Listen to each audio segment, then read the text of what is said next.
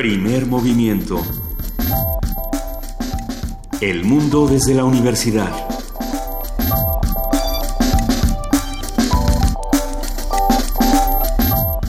Muy buenos días, son las 7 de la mañana con 3 minutos de este viernes 9 de septiembre. Estamos aquí en Radio UNAM arrancando Primer movimiento. Querida Luisa Iglesias. Querido Benito Taibo, muy buenos días. Muy buen día a todos los que nos están escuchando a través del 96.1 de FM, del 860 de AM y de www.radionam.unam.mx. Les damos la bienvenida porque tenemos un contenido muy interesante el día de hoy aquí en Primer Movimiento. Y además muchas cosas han pasado todas estas semanas, todos estos días.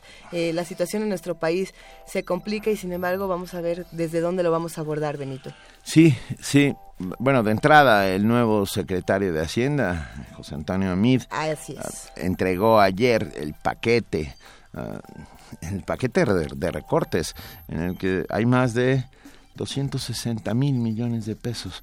Ah, ya lo iremos desglosando poco a poco, pero los, las áreas más afectadas son sin duda educación, ¿Y cultura? Bueno, cultura. Cultura de, sí. sí. cultura está contemplada dentro de, ese recorte en educación. Pero, y además, y otra cosa curiosa, ayer lanzó un par de tweets más el señor Donald Trump, candidato republicano a la presidencia de los Estados Unidos, hablando maravillas de el ex secretario de Finanzas. Dice, dice de Videgaray que es un hombre maravilloso y que es, que es una lástima porque con él se podrían haber construido puentes. Él que está proponiendo todo el tiempo muros. Puentes, puentes de higa y estas cosas. Pues, pues no, esa es la presunción, pero bueno. Le faltó decir muchas casas en Malinalco, por ejemplo. Mm, sí, no me queda muy, muy claro, pero e, es, rarísimo. Eh, eh, parece que estamos, cada vez que yo leo algo sobre Donald Trump, eh, es, es un esquizofrénico absoluto. Y sin embargo, como lo hablábamos con Pepe Franco el día de ayer y como lo hemos hablado con otros especialistas, la manera de articular el descontento frente a Donald Trump, frente a otro tipo de políticos, sean mexicanos o no, quizá la respuesta esté en el conocimiento y en, y en, y en un en una crítica inteligente, no, no respondamos con las mismas herramientas con las que somos atacados porque somos mucho más que todas esas cosas que nos dicen. Eh, el día de hoy tenemos muchísimo que discutir, querido Benito. Es viernes y como todos lo saben, nuestros queridos escuchas saben que los viernes vamos, corre y corre, porque hay de todo. Hay de todo y bueno, y arrancaremos hablando de Un Minotauro para cinco lobas, una obra de teatro y una conversación con Carla Bauche, directora y actriz. Eh, esta obra se presenta todos los domingos de septiembre aquí, en nuestra casa, en la sala Julián Carrillo de Radio UNAM.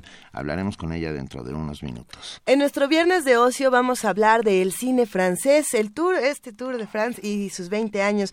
Vamos a hablar con, a ver, déjame decir, mi, francés no me da para decir a lo mejor este apellido de la manera correcta, es Aurélie Dupiré Sí. Así es, Ella es vocera del Tour de Cine Francés y nos va a contar de qué se trata y qué vamos a ver este, en esta ocasión.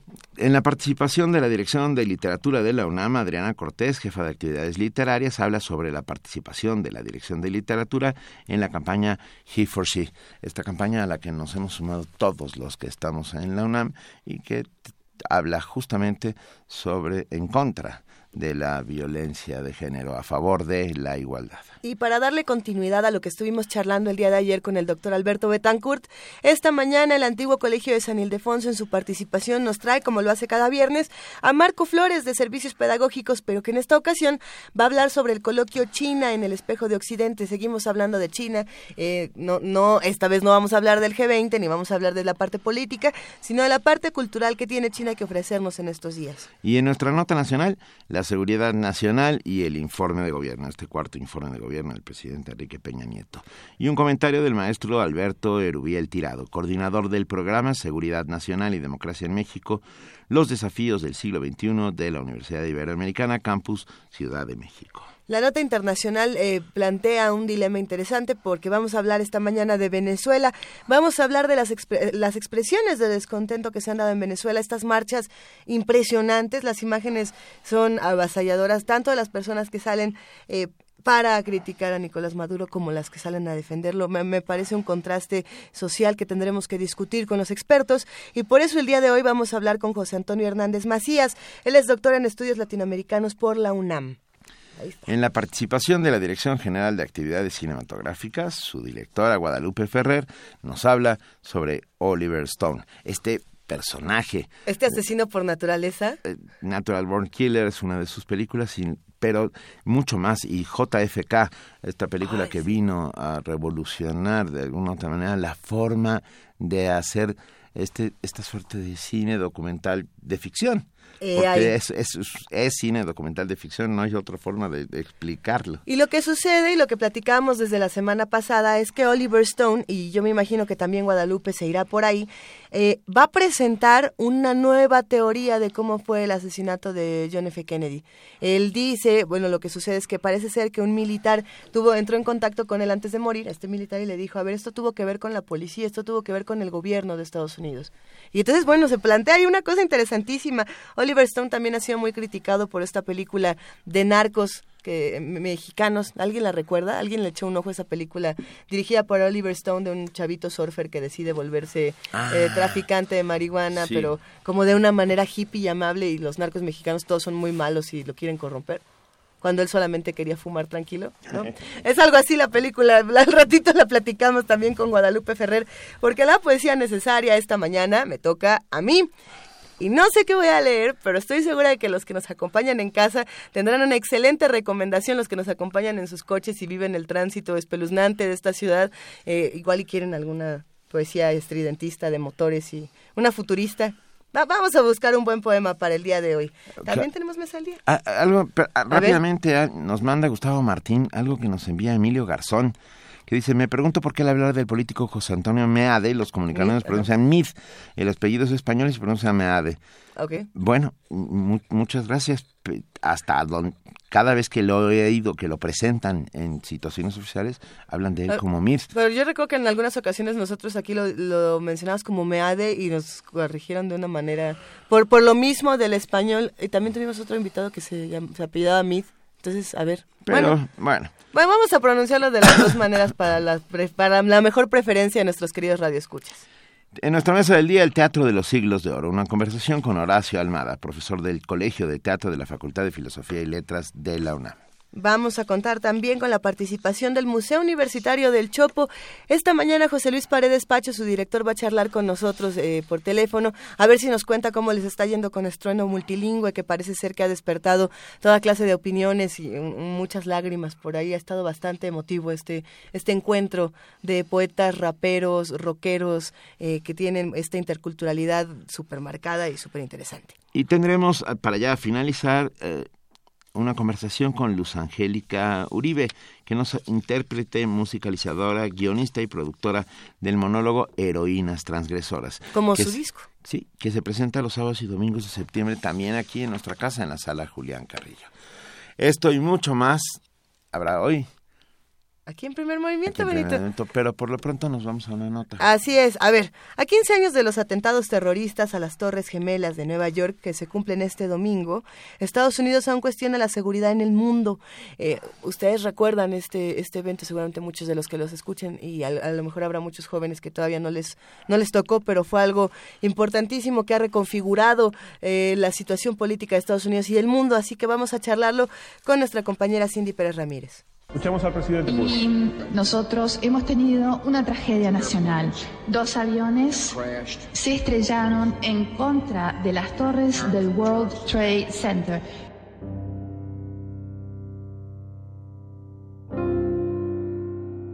Solo 12 segundos bastaron para que las torres gemelas del World Trade Center de Nueva York colapsaran a causa de los atentados terroristas del 11 de septiembre del 2001. El impacto de dos aviones causó más de 3.000 muertes y dejó más de 9.000 heridos. A 15 años, aún se cuestiona la seguridad no solo en Estados Unidos, sino todo el mundo. De acuerdo con la doctora Cristina Rosas González, investigadora de la Facultad de Ciencias Políticas y Sociales de la UNAM, después del ataque, el terrorismo se posicionó en la agenda de seguridad internacional por encima de otros temas importantes. En América Latina, pues hemos visto que paralelamente a, la relevancia que Estados Unidos y las naciones desarrolladas le han dado a la lucha contra el terrorismo, acá se han exacerbado los problemas con la delincuencia organizada. Temas como el deterioro ambiental, como las epidemias y las pandemias, epidemias como las hambrunas y otra serie de problemas que aquejan a la comunidad internacional y que desafortunadamente no reciben la atención necesaria ni los recursos financieros necesarios porque toda la atención, todos los recursos están puestos en la lucha contra el terrorismo. En entrevista para Radio UNAM, la académica universitaria señaló que la dinámica mundial cambió y desde entonces el terrorismo se ha consolidado y extendido. La comunidad internacional tiene que cooperar y tiene que organizarse de mejor forma para enfrentar esta amenaza. Tenemos a al Qaeda y también tenemos a Daesh, que al ver el éxito de las acciones emprendidas buscan replicarlas. La estrategia internacional de lucha contra el terrorismo ha fracasado en términos de poder administrar o, o, manejar adecuadamente esta amenaza. Al final del día el terrorismo no se va. El terrorismo tal vez ahora no esté atacando a Estados Unidos, está cargando sus baterías contra otras naciones y a menos que la comunidad internacional desarrolle esfuerzos conjuntos y debidamente coordinados, tendremos terrorismo para rato, seguirá fortaleciéndose como actor en las relaciones internacionales de hoy. Después del 11 de septiembre, Estados Unidos hizo un llamado a varios países del mundo para que lucharan en conjunto en contra de grupos terroristas. Incluso nuestro país participó con la aprobación de una ley que combate el financiamiento a estos grupos. Sin embargo, los atentados no han disminuido, como lo demuestran los recientes casos en este 2016. En Bruselas, en donde murieron al menos 34 personas. En París, donde más de 84 personas fueron embestidas por un camión de 19 toneladas. Para Radio UNAM, Cindy Pérez Ramírez.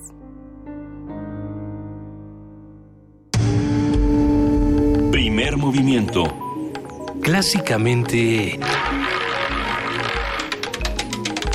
Reflexivo. Son las 7 de la mañana con 15 minutos.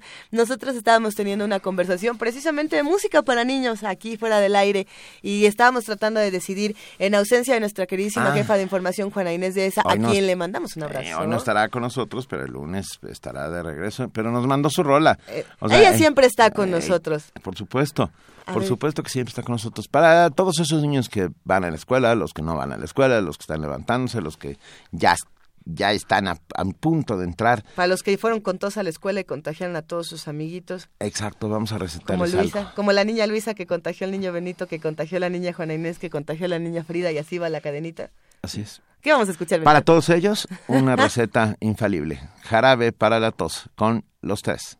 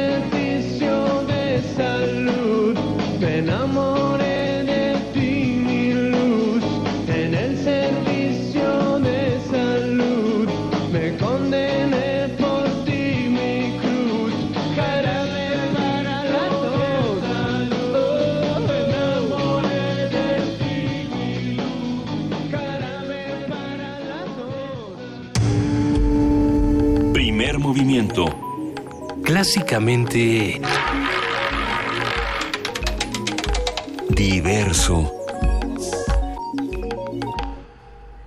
Vamos a hablar ahora de teatro. Hay una obra que se está presentando precisamente aquí en la sala Julián Carrillo de Radio UNAM, Adolfo Prieto 133, Colonia Arranca Valle. este do- primer domingo de septiembre. Exactamente. Eh, o ya arrancó. A ver, ahorita lo sabes. Mejor que nos lo cuente la directora y, y actriz Carla Bauche. ¿Estás ahí, Carla? Aquí estoy, Ay. encantada de escucharlos. Qué No. maravilla escucharte y además tan feliz tan temprano, Carla. Ay, sí, imagínate cómo no, es una gran oportunidad la que nos dan ustedes. No, es un placer. A ver, un minotauro para cinco lobas. Cuenta, cuéntanos un poco, Carla, de dónde surge, porque tú, tú hiciste todo, ¿no? Fíjate que, mira, la compañía de teatro Manuel Bauche Alcalde, que era la que dirigía mi papá, Ajá. está cumpliendo 50 años ya de trabajo ininterrumpido. Cuando mi padre falleció, yo estaba dirigiendo en Brasil. Entonces me vine para acá y en el 2006 abrimos la escuela como semillero para la compañía de teatro. Y de este resultado surgió un taller literario de monólogos, que era así como el primer paso para conocer a los chavos que estaban interesados en entrar. Y entonces eh, mi madre, que es escritora también, Virginia Bauche, eh, fue la que dirigió este, este trabajo. Y como resultado de este trabajo surgió un minotauro para cinco lobas.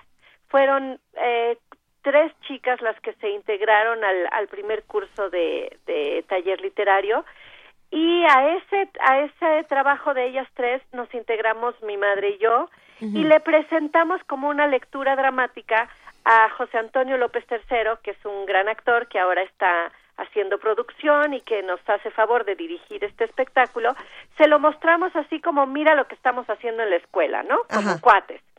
Lo leyó y me dijo, Carla, esto hay que montarlo y yo lo quiero dirigir. Entonces, pues el año pasado empezó este proyecto por diferentes foros y de hecho mi, este espectáculo ganó la posibilidad de presentarse en diferentes foros de la delegación Benito Juárez lo cual pues nos ha hecho muy feliz porque es un tema bien interesante, es en contra de la violencia de género, son cinco mujeres diferentes, edades distintas, cada una toca una problemática eh, diferente y bueno pues ha sido un, un- una respuesta del público muy linda. Como comentabas, efectivamente estrenamos ya el domingo pasado, el domingo 4. Ujú. Sí, sí, sí. Eh, y vamos a estar el 11, el 18 y el 25 a las 6 de la tarde. Entonces, pues aquí, ahí, ahí con ustedes en Radio Eso. UNAM, en Adolfo Prieto 133, en la sala Julián Carrillo que nos ha recibido con tantas obras. Yo, mi padre hizo mucho teatro ahí con ustedes desde hace años, pero bueno, desde que estoy yo, que son 10, 10 de, de haber fundado la escuela, pues tengo, pues por lo menos seis obras de teatro diferentes que hemos presentado ahí con ustedes y pues nos han abierto las puertas maravillosamente. Y nos da muchísimo gusto. ¿Quiénes intervienen en esta puesta en escena de eh, un minotauro para cinco lobas? Mira, eh, es la primera la que abre es Shani Ruiz con un monólogo que se llama Loba Silente, que es impactante porque te demuestra lo que la, la no acción puede causar, ¿no? Después le sigue Gaby Andrade, que ella presenta una, una loba entre dos guerras, que es una situación más o menos de exilio, es muy cómica, la verdad, Ajá. pero es una situación de, de exilio tanto físico como emocional eh, en cuanto a relaciones familiares. Luego viene Darnelli Rivas, que presenta eh, una loba con piel de cordero, que es bien fuerte porque hablamos un poco de del abuso tanto de la madre desde que es chiquita la niña como de un abuso sexual que sufre esta esta niñita, ¿no? y bueno, cómo se desprende de todo esto para seguir caminando con sus propios zapatos ya de adulto, pero todo lo que implicó, todo, todo lo que le causó internamente. Luego viene una que me encanta porque es muy divertida, que además es mi madre, Virginia Bauche, con un monólogo que se llama Una loba desechable y transparente. Ella habla de la tercera edad de una manera muy cómica. Y luego cierro yo con una una cosa muy fuerte, un, una yo hago una liga entre las cuatro lobas y cierro yo con mi historia que pues no te la voy a contar porque como es el cierre pues ahí está parte de la conclusión y mi loba se llama eh, un bozal para esa loba ya, ¿qué nos gusta mucho lo que estamos escuchando ¿eh? el minotauro está solamente ronda por encima nuestro está a nuestro alrededor no Así es. Y, bueno, contrario a lo que me puedan decir, porque me han dicho, los hombres me han dicho, el Minotauro soy yo. No, el Minotauro nos ronda, nos acecha, está cerca, está dentro, está en nuestro propio laberinto oscuro de nuestra mente complicada y enredada, y son los miedos, son las frustraciones, son todo, todas aquellas cosas, puede ser mi mamá, puede ser mi pareja, claro, puede ser al, a, todo ser al que yo le ceda el poder de mi propia realización. Nos preguntan por aquí, ya para ir cerrando esta conversación, Carla, eh, ¿qué tanto participa el público de la sala Julián Carrillo con estos monólogos? Y de hecho nos le está preguntando una, una buena compañera que le da nervio que la vayan a subir al escenario y que dice que no, que se quiere sentar hasta atrás. No, no, no, no, no. Mira, el, el teatro en sí ya es un espectáculo en donde el espectador es importante, porque sin espectador no hay teatro. sin una persona que quiere escuchar un mensaje, no se da la magia, ¿no? Pero no, por supuesto al final les preguntamos sus opiniones para quien quiera opinar, porque cuando lo hemos presentado en escuelas, ha funcionado muy bien en teatro debate pero no, de ninguna manera los involucramos en el espectáculo. Ya bastante es lo que van a vivir y lo que van a sentir y espero que algunos se identifiquen y que algunos para nada. ¿Podemos repetir la información para que todos nos demos una vuelta a la sala, querida Carla? Por favor, es un espectáculo para mayores de 13 años. Se llama Un Minotauro para cinco lobas. Eh, estamos en la sala Julián Carrillo los domingos el, el, domingo 11, 18 y 25. Lleguen un poquito antes de las 6 de la tarde porque el domingo pasado se quedó gente afuera porque cerraron como a las seis y cuarto, entonces hay que llegar al 20 para las 6, yo se los recomendaría. ¿Cuánto cuesta? Fíjate que es eh, donativo voluntario. Muy bien. Nosotros eh, estamos pidiendo a nuestro público pues un donativo sugerido de 150 pesos, pero tengo entendido que es un servicio del teatro, entonces al público que vaya pues pueden donar lo que puedan, lo que quieran y todo será bienvenido. Excelente. Pues muy bien, todos los domingos de septiembre a las 6 de la tarde en la sala Julián Carrillo, aquí en Adolfo Prieto 133 un Minotauro para cinco lobas. Carla Bauche, muchísimas gracias por acompañarnos esta mañana. Al contrario, Benito, Elisa, un abrazo para ustedes. Un Muchas abrazo, gracias. Mil gracias, Carla. Y los esperamos por allá, ¿eh? Ahí vamos a estar, prometido. Un abrazo. Que estén muy bien. Gracias. Y como hoy es viernes... ¿Es, viernes rico? Sí, ¿no sientes en tu alma y en tu sangre cierta una clave y un bongo y algún... ¿no? Siempre, todo, todo el tiempo, pero este viernes más que nunca, Benito. Y nada más porque me lo acabas de hacer notar, ya voy a empezar a bailotear aquí en la cabina. cuidado, cuidado. Ustedes seguramente lo sentirán también. ¿Qué tenemos? ¿Qué tenemos, querido Benito? Es nada más y nada menos que Ibrahim Ferrer, nuestro queridísimo Buenavista Social Club, talentosísimo, con... Bruca Manigua.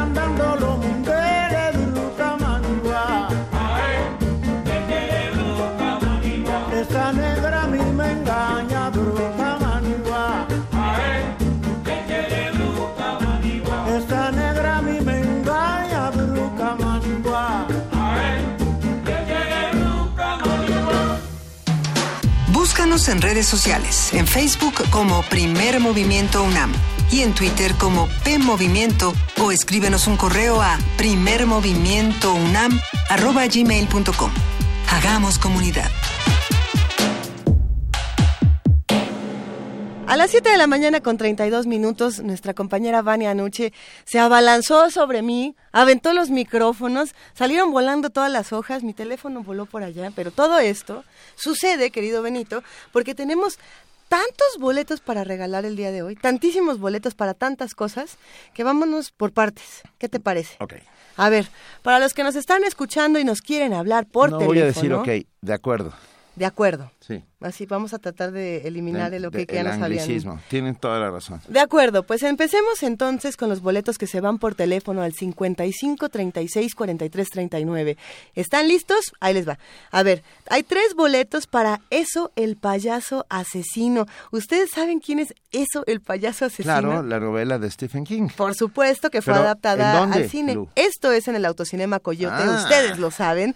Autocinema Coyote nos está regalando tres pases para Eso, el payaso asesino, hoy a las 9 de la... No, es la función de las 11.59 pm, esto es hoy viernes 9 de septiembre. Ustedes saben que el Autocinema Coyote de Insurgentes está en Insurgentes Sur número 1729, esto es en la colonia Álvaro Obregón, en Guadalupeín.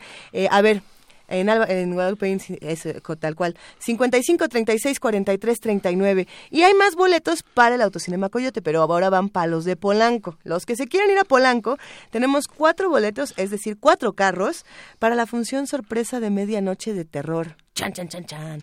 Y esta es hoy, hoy viernes, a las 11.59 de la noche. Ustedes saben que cada coche tiene eh, número ilimitado de personas, se pueden llevar, eh, ya me tocó ver que se llevan camionetas y entonces las estacionan al revés, abren la cajuela y hay como 10, 10 pelados disfrutando de, de su película de espantos con cobijas, con palomitas, con malteadas. Eh, la, eh, Autocinema Coyote tiene una cafetería divertidísima y en las funciones de terror como las de hoy eh, se pone mejor porque te espantan. Si tú, si tú lo permites, No. Te espantan. Y eso Pero está si tú lo buenísimo. permites, ¿qué quiere decir? Eh, ok, antes de que empiece la función, te avisan con un micrófono gigantesco que suena en todo el autocinema en este estacionamiento. Serán gigante. espantados. Serán espantados.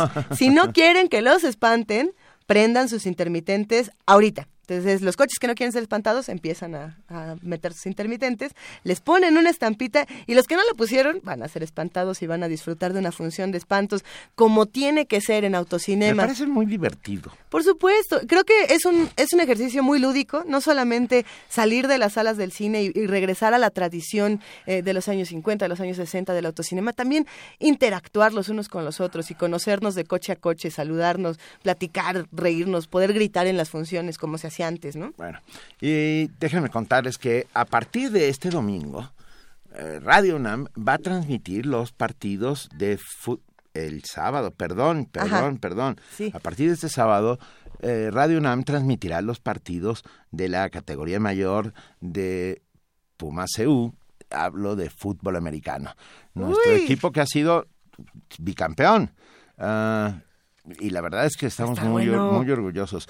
Pero no solo eso, esta vez tenemos ocho pases dobles para mañana, para ir a ver a Puma CU contra Aztecas de la Universidad de las Américas Puebla. ¡Ah, qué maravilla! Mañana a las 12 en el Estadio Olímpico Universitario a las 12 del día. Será transmitido por Radio UNAM, pero bueno, también tenemos ocho pases dobles para ustedes con enorme gusto. Estos los daremos vía Twitter y ya saben las indicaciones. Su nombre completo, por favor, más el hashtag Pumas. ¿Y qué, y qué no, es? el hashtag PumasEU. ¿Puma CU? Claro, porque son, son nuestros, nuestros Pumas los que juegan ahí, en el, en el Estadio Olímpico Órale, Universitario. con el hashtag Puma CU. Tie- Hay ocho pases dobles para mañana ver el partido Pumas EU contra Aztecas de la Universidad de las Américas Puebla. Oye, pero ¿qué crees, Benito? ¿Qué, ma- ¿Tenemos más? Tenemos más pases, tenemos todavía dos pases dobles. A ver, pero es que yo no sé si estos también se nos van a ir por Twitter, porque de ser así, no, se van a ir por Facebook, para que sea para todos. A ver, si ya se fueron por teléfono los del autocinema, ya se fueron por Twitter los del americano, ahora se van por Facebook en el muro con el hashtag PumasGol los siguientes boletos. Pumas Querétaro este domingo 11 de septiembre a las 12 horas. Ustedes lo saben, en el Estadio Olímpico se va a poner buenísimo este torneo de apertura 2016. Eh, arrancando con Pumas Querétaro, nos vamos a divertir mucho por allá los que quieran ir. El domingo 11 de septiembre a las 12 horas, escríbanos en Facebook con el hashtag PumasGol, mándenos su nombre completo, eh, algún correo electrónico donde los podamos contactar. Ya saben que Vania Noche siempre entrará en contacto con ustedes siempre y cuando lo pongan en el muro de Facebook. Si lo mandan por mensaje, no se puede probar quién lo mandó primero y entonces pues pues no se puede. Pero ahí están todos los boletos que vamos a regalar el día de hoy. Ahora no tuvimos eh, falla regalando boletos. No, lo hicimos, lo hicimos muy bien. y me- Nos manda Nos mandó besos. Fuimos muy decentes. Muchas gracias a todos los que hacen comunidad diariamente con nosotros. Judith Meléndez nos dice, ¿alguien sabe qué es Bruca Manigua? Es una gran, gran pregunta y nosotros entre todos sabemos todo, entonces compartimos la inquietud de nuestra amiga Judith Meléndez y que alguien nos lo conteste. ¿Qué es Bruca Manigua? De- debe ser alguna locución africana pasada, africana querido, o sea, africana mestiza. Sí. No hay, lo que, hay, que, hay que preguntarle a nuestros queridos radioescuchas y yo quisiera tomarme un segundo para agradecerles porque cada vez que preguntamos alguna cosa que no, no sí. sabemos, nos responden. Por ejemplo, hace unos días cuando hablábamos de las brujas preguntamos si la palabra bitch venía de De witch, witch, o de dónde o venía viceversa. y nos han respondido cosas interesantísimas que nos pusimos a consultar y en efecto tiene toda una raíz eh, de- lingüística interesantísima de cómo se le decía a los caninos, a- sobre todo a las perras en eh, si no me si no me equivoco, en Europa Así hace es. muchos muchos años. Vamos a discutir todo esto más adelante y tenemos muchas invitaciones más. A ver, Perdón, rápidamente, Mirisac. Ay, Después saludos de- a Mirisac y después de lo que nos dijo Gustavo Martín, que le había dicho Emilio Garzón, eh, esto ya es como una familia, me encanta. Mirisac dice, tuve una maestra, Paulina Mead, y ella decía Mead, lo mismo que unos amigos que se apellidaban igual. O sea que volvemos al inicio. Eh, nosotros decimos Mead porque así hemos oído que es presentado el, eh, el secretario de, hoy secretario de Hacienda, y bueno, no Ay, pero es que es bien interesante la pronunciación de, de algunos apellidos. Por, por ejemplo, mi apellido, mi segundo apellido, que es Arvide, sí. yo he escuchado que muchas personas lo pronuncian diferente. No, ya no me voy a meter en... Pero sí, eh, va- va- vamos, vamos a discutir cómo se van pronunciando los apellidos extraños, así como cómo se pronuncian todos estos nicknames que se ponen en el Twitter que luego no sabemos pronunciar, pero les mandamos grandes abrazos. Por ahí había un par que estaba yo leyendo y dije, ¿y este cómo se llama? Cada vez se ponen unos más, este más creativos. Pero escríbanos, estamos en arroba P Movimiento, en diagonal primer movimiento UNAM. Y ¿Qué te dicen? Ak- Akbal, con toda razón, dice, Ajá. y hashtag no es un anglicismo. Sí, por supuesto que es un anglicismo. ¿Cómo le decimos? ¿Gatito? Le decimos de ahora en adelante que gatito o ¿Signo de número? si- signo de número. ¿Tecla de número? ¿Ya cuál es el hashtag ahora? Sí, es un anglicismo, en efecto. Pero además es más complicado porque es un anglicismo provocado a partir de la tecnología. O sea, no, no, Es difícil. está complicado. Pero es como- decir radar, por ejemplo. Pero radar sí es español, ¿no? Eh, radar son las siglas. ¡Ay! ¿No sabías eso? No. Sí, radar son las siglas y no lo voy a poder decir porque no me lo sé completo, pero son- es- quiere decir sistema... bla, bla, bla. Pero tenemos muchas eh, diferencias lingüísticas que podemos discutir. Antes de que mandemos a la siguiente nota, de que mandemos a la siguiente participación, mini producción, me gustaría invitar a todos los que nos están escuchando a que vayan el- esta noche a un concierto que va a estar buenísimo en el Lunario. Eh, Ustedes saben que uno aquí es fanático de, del trip hop y de las manifestaciones artísticas contraculturales que hay en todo el mundo. En ocasiones anteriores nosotros aquí en Primer Movimiento les hemos puesto a una banda que se llamaba, porque ya no se llama así, Sneaker Pimps, que estos eran los trip hoperos por excelencia de los años 90. Eh, empezaron con este género que mezclaba el hip hop, por supuesto, bueno, pero no el hip hop de- de- del que se rapeaba, sino del que tenía todo este uso de, de mesas mezcladoras, de, de- de la mixtable, que ahora le vamos a decir mes- mesa mezcladora para no usar anglicismos, y tenían todas Hoy es estas el- voces, el- todas estas atmósferas. El día del primer movimiento del no al anglicismo y vamos Pe- a Si, intentar. si nos sale raro, ayúdenos a corregirlo. Pero bueno, Sneaker Pimps era esta banda por excelencia de los noventas del trip hop, este género que a mí me parece que replanteó cómo escuchábamos música, porque se dividían en los 90 con los rockeros, los groncheras, y de pronto llegaron los trip hoperos y dijeron, pues, ¿qué creen que está esto de aquí? Se acaba Sneaker Pimps y Chris Corner, su vocalista, eh, saca una nueva banda increíble llamada IAMX y IAMX se presenta el día de hoy en el Lunario. Es una experiencia muy interesante porque así podemos ver cómo van evolucionando los géneros musicales, ¿no? Del trip hop a lo que ahora podríamos considerar música electrónica experimental, otros dirían que es, eh, ¿qué? Electroindustrial, raro, Ele- electrodoméstica. Electrodoméstico, música electrodoméstica, IAMX. No, dense una vuelta esta noche al Lunario. Ya saben que está junto al Auditorio Nacional y va a estar increíble. Y yo tengo otra invitación. A ver. Cambiando radicalmente de tema. Hoy ah, se le brinda un homenaje un- a la doctora Victoria Chagoya Hazas, el Instituto de Fisiología Nuclear, por los 50 años de la adenosina en México. Hoy, a partir de las 10 de la mañana, en el auditorio Antonio Peña Díaz del Instituto de Fisiología Celular, eh, y ustedes saben en dónde está, en Ciudad Universitaria, pues nada, celebremos junto con el instituto estos 50 años de la adenosina en México. Y ahora sí, Luisa, querida, nos vamos a una... Ya están hablando todos nuestros amigos para... ver. Para, ¿Para el Pumas Gol o para cuál? para, para los dos. Ah, ok. A ver, ahorita vamos a ir viendo qué se van a llevar, eh, quiénes se llevaron los pases para el americano, quiénes se llevaron los pases para, para el fútbol, para el fútbol soccer, y vamos a ver también quiénes se llevan para el teatro, para el coyote. Mientras todo esto sucede, A ver, Benito. Eh, a ver, ¿qué vas a Ricardo decir, Valdés, gracias. El uso del anglicismo demuestra que el lenguaje es un ente vivo que cambia y se adapta a sus usos sociales y es dinámico. Sí, tienes toda, toda, toda la razón y bueno, y que estamos acostumbrados y nos hemos ido adaptando. Pero hoy, hoy hemos decidido, es el día del no anglicismo en primer movimiento. Pues para tratar de ejercitar el, el coco un rato y divertirnos con palabras que ya tenemos en nuestro mismo Y lenguaje. Y gracias a Quetzalcoatl, radar es el acrónimo de Radio De- Detection and Ranking. Ah, claro, es muy cierto. Muchas y perdón por el anglicismo, pero está escrito en inglés. Venga. ah, Una tenemos- mini producción. Sí, ¿qué tenemos, Luisa? A ver, esto es una historia de bolsillo de Julio Torri, literatura. Vamos a escucharla. Historias de bolsillo. Diminutos relatos de manufactura mexicana.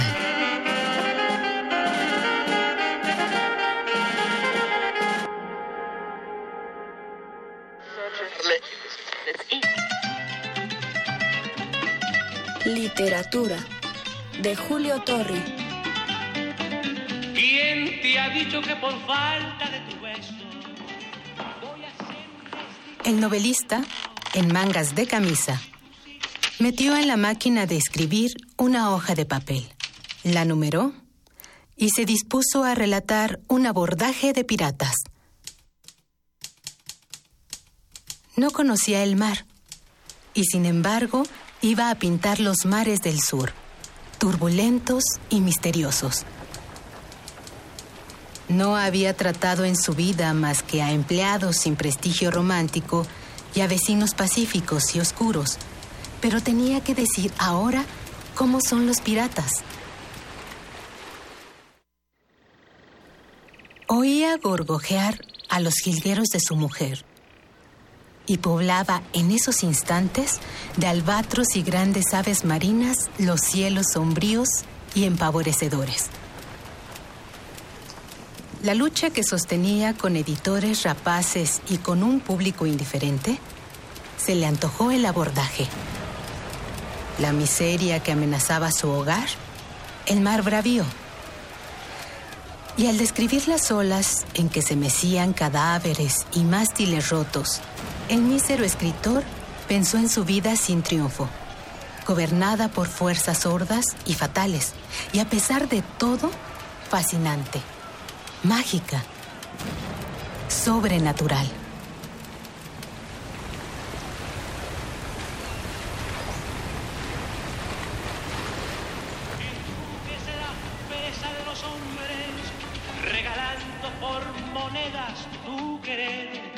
Llegará el momento triste de tu vida Literatura de Julio. como el viejo carrusel. Historias de bolsillo. Diminutos relatos de manufactura mexicana.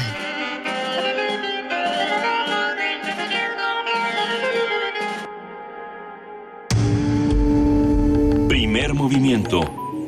Clásicamente Incluyente. Nosotros teníamos muchas peticiones que nos mandaron el viernes pasado. ¿Se acuerdan que hablábamos de, de cómo se hacía patria a partir de la música? Eh, partiendo de este pretexto de que pues se acerca el 15 de septiembre, se acerca el 16 de septiembre. Y entonces, pues qué mejor que, que acercarnos a todas estas fechas que pareciera, y cierto es, que no tenemos mucho que celebrar actualmente, pero sí tenemos otras cosas que podemos celebrar todos juntos, ¿no crees, Benito? Sí, celebramos nuestra identidad, celebramos nuestro derecho al disenso, celebramos nuestra... Celebramos que no estamos de acuerdo, exactamente. Y celebramos también la posibilidad de hacer comunidad, aunque quieran impedírnoslo. No nos Es están no- deteniendo, no, justamente. no nos detendrán sin lugar a dudas. ¿Cómo lo celebramos? ¿Con música? Sí, ¿te acuerdas? Eh, hemos propuesto un montón de canciones que Ajá. tienen que ver, canciones y música que tienen que ver con esa forma de hacer patria. Y esta particularmente a mí me encanta. Varias versiones corren sobre el origen del danzón al Benemérito de las Américas, el famoso llamado Danzón Juárez. Las historias se mezclan, pero por ejemplo para Roberto López Moreno, es este gran poeta y además un estudioso de nuestra historia, Así es. el autor eh, fue el chiapaneco Esteban Alfonso. pero la verdad sí? es que no, no se sabe así si es cierto. Porque yo he escuchado que era de estas autorías fantasmas, que uno nunca sabe de quién es. Ustedes lo conocen, es, es, es de verdad esas canciones para ser patria. Juárez no debió de morir, no debió de morir, estamos, estamos en ello. Y No ha lo- muerto. No, por lo tanto, vámonos con el danzón Juárez y ni más ni menos que con Acerina y su danzonera.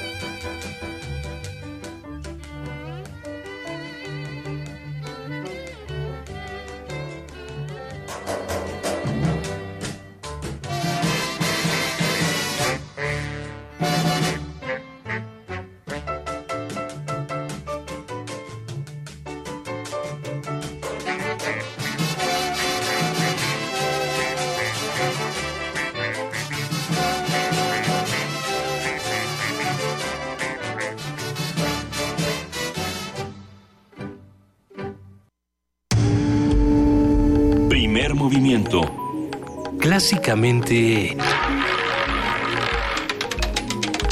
diverso. Ya nos dijeron que el día del no anglicismo, que no se vale decir fútbol, soccer. Entonces vamos a decir balompié. Hicimos una lista de las que hasta ahora van a ser nuestras nuevas correcciones lingüísticas para primer movimiento. Benito, Solamente por hoy. Solo por hoy. A ver, Facebook, Facebook es cara libro. Twitter, Es pajarito azul. pajarito azul o, o Silvio del pajarito azul. Depende de qué prefieren. En Ok, vez- En vez de decir ok, vamos a decir me parece bien. fútbol, balompié. Balompié, Y Manuel Defis, ahora va a ser Manuel Defis. Porque él nos lo dice.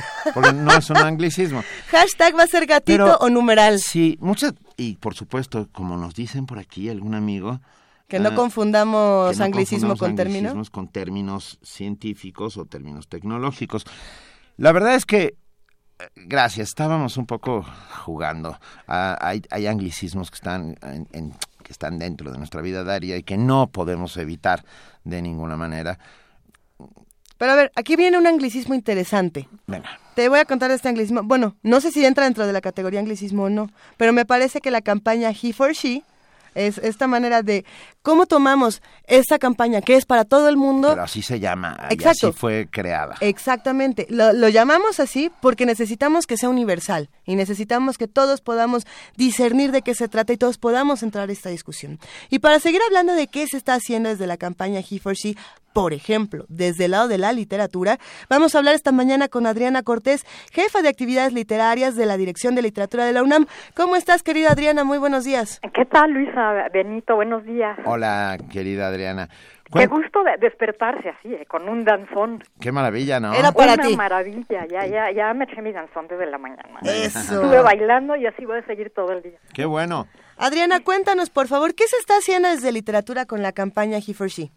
Bueno, pues a propósito de, de este programa que están dedicando a- al no anglicismo, solo por este día, pues yo creo que tienen mucha razón, ¿no? que em, esta es una campaña internacional y en este mundo globalizado, bueno, pues para que todo el mundo lo, lo entienda, por eso eh, está en inglés, ¿no? He for She, que es una campaña, como ustedes saben, impulsada por la Organización de Naciones Unidas.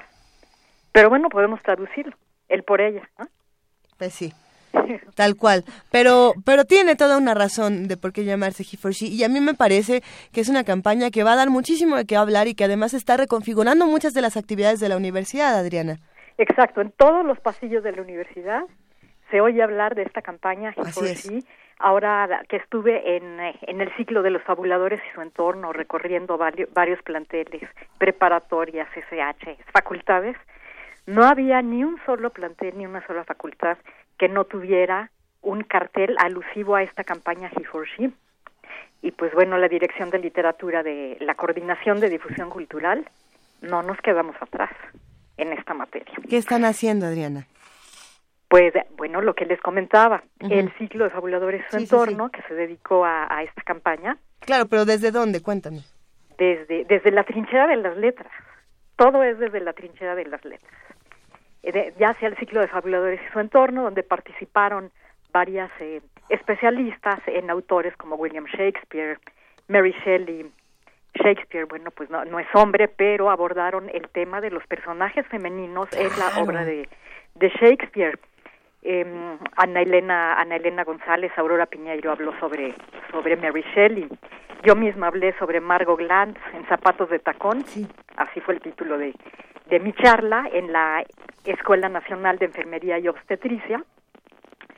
Y pues bueno, no solo de, desde, desde el punto de vista de, de este ciclo de fabuladores en entorno, sino que hay muchas publicaciones en todas nuestras colecciones donde han participado autoras, ya sea desde eh, como autoras de- del género del cuento, de la poesía, del ensayo, les podemos recomendar, por ejemplo, a Luisa Josefina Hernández, que de- de ella Claro. tenemos publicado El discurso nocturno. Esta es una novela de tema muy transgresor, pues se trata acerca del amor apasionado entre dos primos, y bueno, pues no les cuento más, mejor Oh, léanla, no. léanla. También les recomendamos La bomba de San José de Ana García Bergo, ambientada Eh. en el México de los años 60, de Margarita Peña y La Mar, novela erótico-sentimental, en la que prevalecen el humor y la picardía.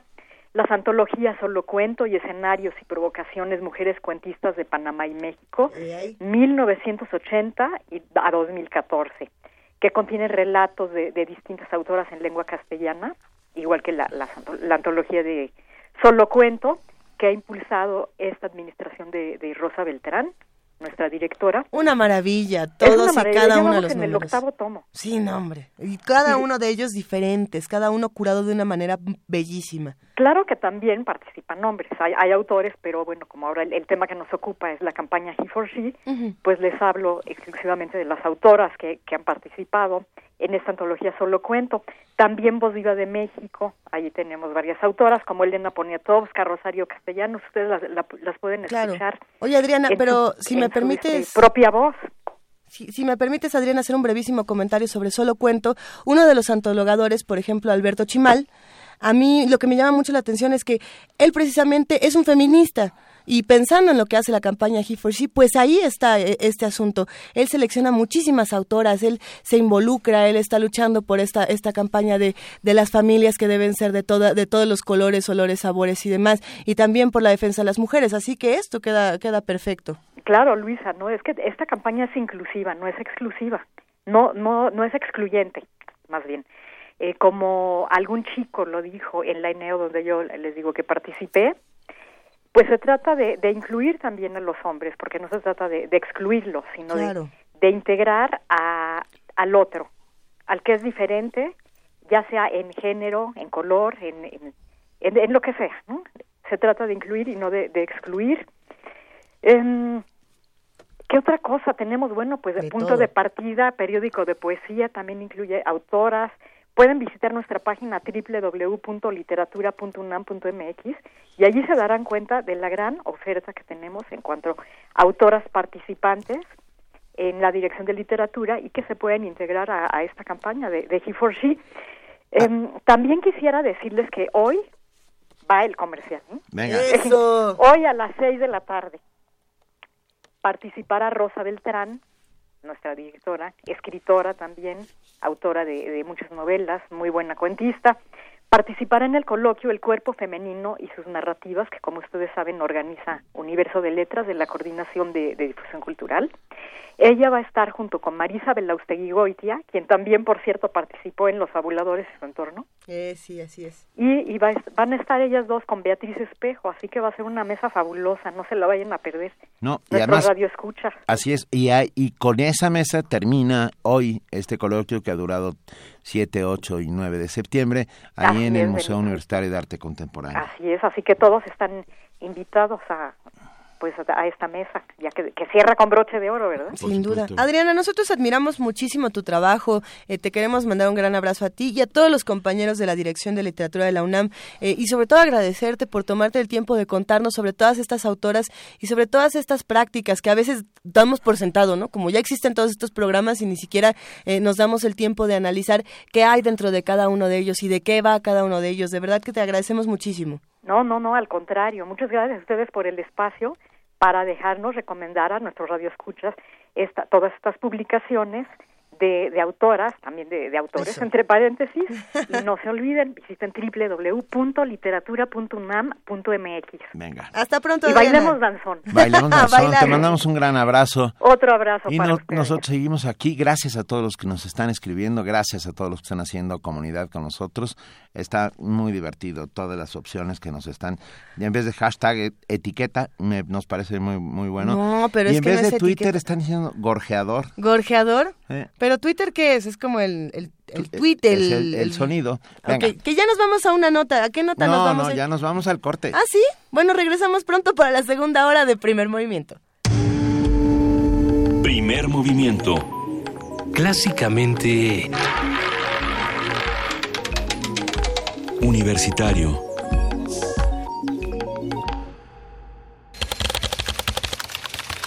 corte informativo. La UNAM. En entrevista con Radio UNAM, Laura Villavicencio, miembro del comité organizador de Vive Conciencia, organizado por la Dirección General de Divulgación de la Ciencia de la UNAM, nos habló del evento. ayuda a los estudiantes de licenciatura de todo el país, de todo tipo de instituciones eh, públicas y privadas, a tener una visión diferente a partir de sus conocimientos. ¿Qué quiero decir? No está hecho por áreas temáticas. El concurso es a partir de problemáticas, problemáticas que vivimos a nivel mundial. Eh, los temas que se, que se presentan en esta convocatoria es agua, cambio climático, educación, energía, medio ambiente, investigación espacial, migración, salud mental y adicciones, salud pública, seguridad alimentaria. María Teresa Gabriela Fregmora tomó posición como directora de la Facultad de Música de la UNAM para el periodo 2016-2020, luego de ser designada por la Junta de Gobierno de la UNAM. Nacional. Jaime Rodríguez Calderón, gobernador de Nuevo León, ofrece ser coordinador de campaña de Andrés Manuel López Obrador. Sin embargo, el Bronco puso como condición que el líder de Morena decida ser candidato independiente a la presidencia de la República en 2018. Aurelio Niño, secretario de Educación Pública, informó que continuará el proceso de destitución contra 1.906 profesores de Oaxaca, Michoacán, Guerrero y Chiapas por acumular más de tres faltas continuas. Que ya el 90% estaba funcionando previo a, a- que formalmente la coordinadora levantara eh, el paro, pero con esto la cifra que tengo ayer es cercano al 98% de las escuelas ya abiertas. Esperemos que hoy sea el 100% y cuando ya estén el 100% abiertas y esté todo funcionando con normalidad, entonces podremos analizar el que pudiéramos tener ya o poder reactivar una mesa de diálogo. Economía y finanzas. El gobierno federal presentó el paquete económico con un recorte al presupuesto de 239.700 millones de pesos. José Antonio Meade, secretario de Hacienda, informó que el ajuste afectará a Petróleos Mexicanos y a las Secretarías de Educación, Salud y Comunicaciones y Transportes. Internacional. El candidato republicano a la Casa Blanca, Donald Trump, lamentó la salida de Luis Videgaray de la Secretaría de Hacienda. El magnate aseguró que con el ahora exfuncionario México y Estados Unidos habrían hecho grandes acuerdos. Roberta Jacobson, embajadora de Estados Unidos en México, aseguró que las políticas del candidato republicano Donald Trump dañarían la economía mexicana y estadounidense, por lo que no sería viable su implementación. La OTAN condenó con firmeza el nuevo ensayo nuclear supuestamente conducido con éxito por Corea del Norte. El organismo internacional calificó como una provocación muy inquietante que mina la seguridad regional e internacional. Deportes. La atleta María de los Ángeles Ortiz conquistó la primera medalla de oro para México al coronarse en lanzamiento de vano en los Juegos Paralímpicos de Río 2016. Estuvimos bien, estuvimos otra vez por encima de todas. Yo creo que eso es lo, principal, que México se lleva la primera medalla de oro. No, muchísimas gracias. Esta, esta medalla es para todas las mujeres de México, para todas las mujeres, para todas las mujeres guerreras, esas mujeres que saben salir adelante, esas mujeres que no se rinden, que sacan a sus hijos a como lugar adelante y que pese a toda la adversidad, siempre, siempre son guerreras y gladiadoras de vida. Va dedicada para las mujeres de México y para las mujeres de mi familia.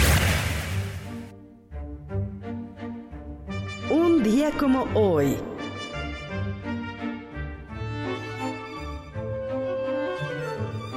En 1828 nació el novelista ruso León Tolstoy. Es considerado uno de los escritores más importantes de la literatura mundial. Sus obras más famosas, Guerra y Paz y Ana Karenina, son consideradas como la cúspide del realismo ruso.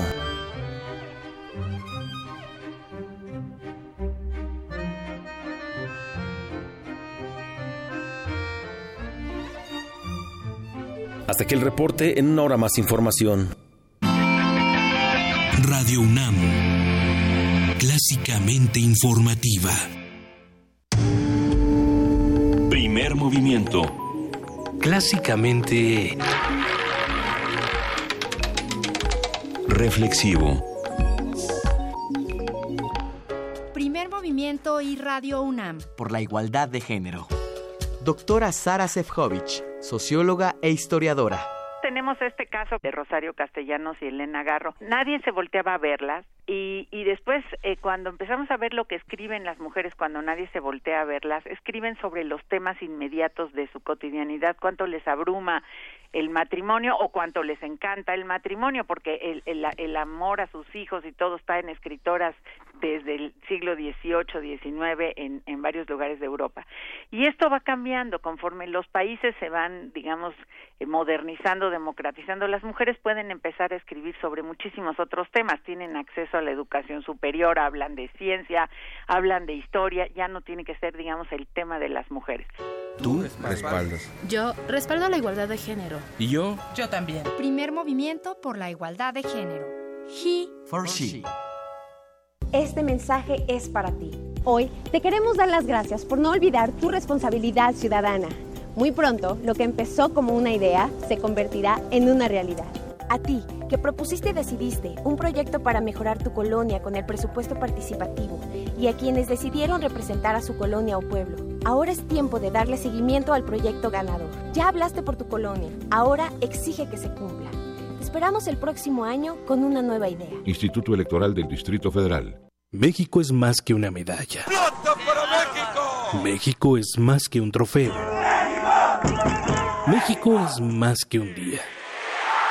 México es su gente.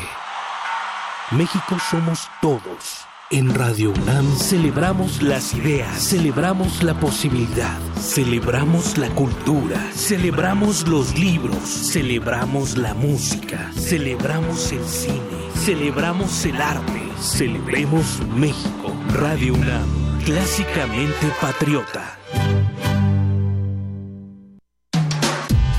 Primer movimiento.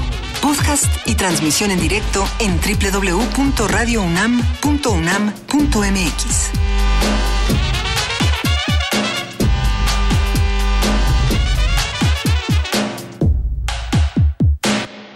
8 de la mañana, 7 minutos. Muchas gracias de verdad a todos los que nos están escribiendo. Francisco Ortega dice, Twitter sería trino.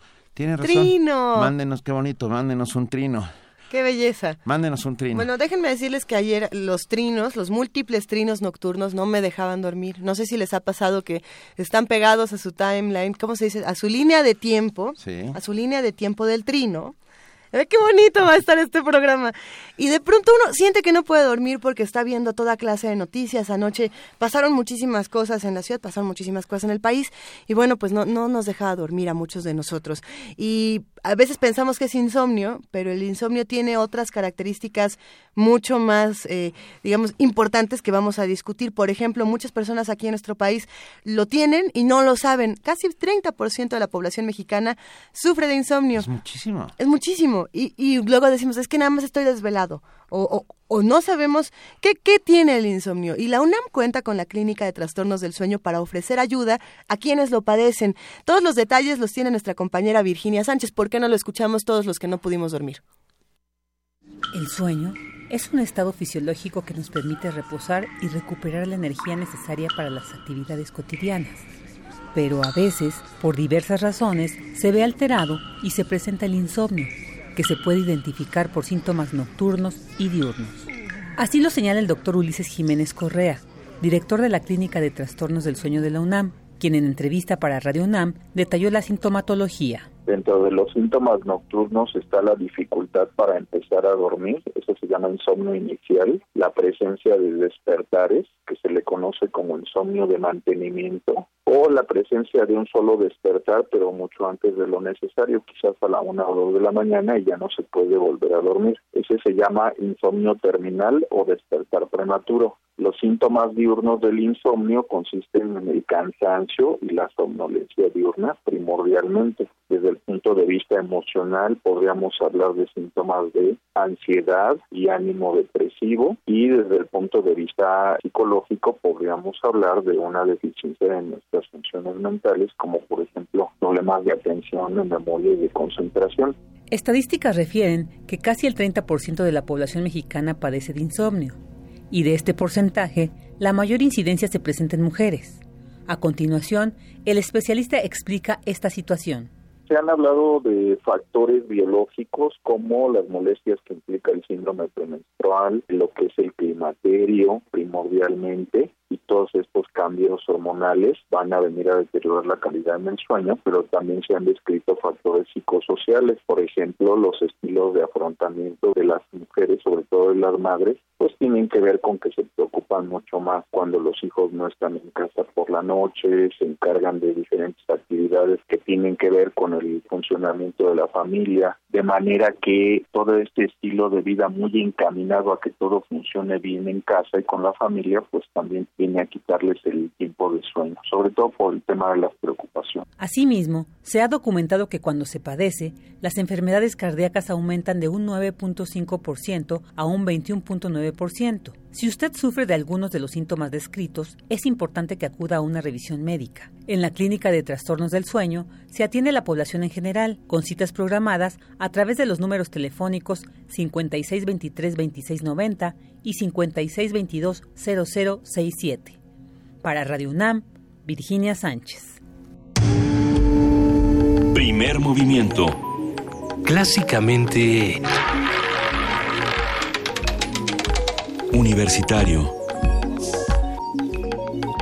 Clásicamente universitario, muchas cosas pasan en nuestra universidad, Muchísimas. Y eh, déjenme hacer una pequeñísima aclaración porque Adriana Cortés invitó hoy a la conferencia que dará Sí. la maestra Rosa Beltrán dentro del coloquio del cuerpo femenino y sus narrativas. Déjenme contarles que el coloquio ya empezó hace dos días. El 7. Y- El 7. Yo he estado ahí los dos días. Y qué he visto, he maravilla, visto ¿no? todas las, las ponencias y las una conferencia magistral de Sara Sefcovic que fue espectacular y todo lo que ha ido sucediendo. Ayer estuvo Alberto Ruiz Sánchez, este, estuvo Mónica Nempote.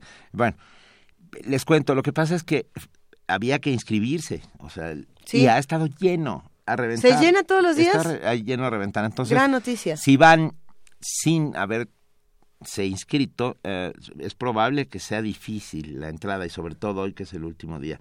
Solamente me gustaría advertirlo. Sin embargo, habrá que hacer la invitación a todos nuestros compañeros radioescuchas y a nuestros amigos, nuestros queridos amigos de Universo de Letras, a que veamos si hay alguna manera de grabar estas No, no, no, conversaciones eso- y es verlas que después. Te me adelantaste. Ah. A partir de la semana que viene, en la plataforma de Universo de Letras ya estará subido todo el coloquio. O sea, lo podremos ver, podremos ver eh, lo que sucedió en el coloquio en la página de Universo de Letras. Y será importante rescatar fragmentos de lo que está ocurriendo en este importante coloquio y transmitirlos aquí en primer movimiento, algunos breves fragmentos, como lo hemos hecho, por ejemplo, con las entrevistas. Yo creo que sí nos a- a- por ejemplo, a Dima Hatif, Sí. ¿no? Que metemos estos pequeños fragmentos para que todos nos enteremos de cómo estamos moviéndonos y cómo se están moviendo eh, los diferentes tipos de, de, de Y narrativas. se han dicho cosas francamente interesantísimas. Vamos a verlo. Rápidamente, gracias Dolores Aguirre que nos habla para decirnos que le encanta el programa. Muchas gracias por estar con nosotros y hacer comunidad. Y bueno, para todos los que nos escuchan y quieren saber qué está pasando en nuestra ciudad,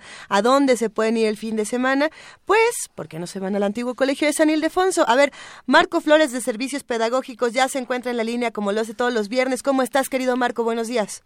Hola, muy bien, muchas gracias. Exactamente, bueno, el antiguo Colegio San Ildefonso siempre está abierto y los invita a todos para que nos acompañen los fines de semana. Ya mañana es sábado, entonces van a poder visitar nuestro acervo mural, tomar las visitas guiadas y, por supuesto, para los más pequeños, bueno, asistir a nuestro taller de murales. Al Pero taller de murales, en bien. esta ocasión quisiera aprovechar este espacio para extenderles una invitación y, bueno, comenzar con las primicias. A ver, cuéntanos todo, por favor. Pues ya en unas semanas dará, eh, se abrirán nuestras salas nuevamente para una exposición internacional. Solamente les va a decir que China no es como la pintan y esto ya les va dando una idea que tenemos una exposición de este país que se titula Obras Maestras del Museo Nacional de Arte de China, que estará abierta a partir del 28 de septiembre y hasta el 19 de febrero. Y como es costumbre y tradición en el antiguo Colegio San Ildefonso, realizaremos nuestra primera actividad académica el día 28, después eh, eh, con, con motivo de la apertura de las salas.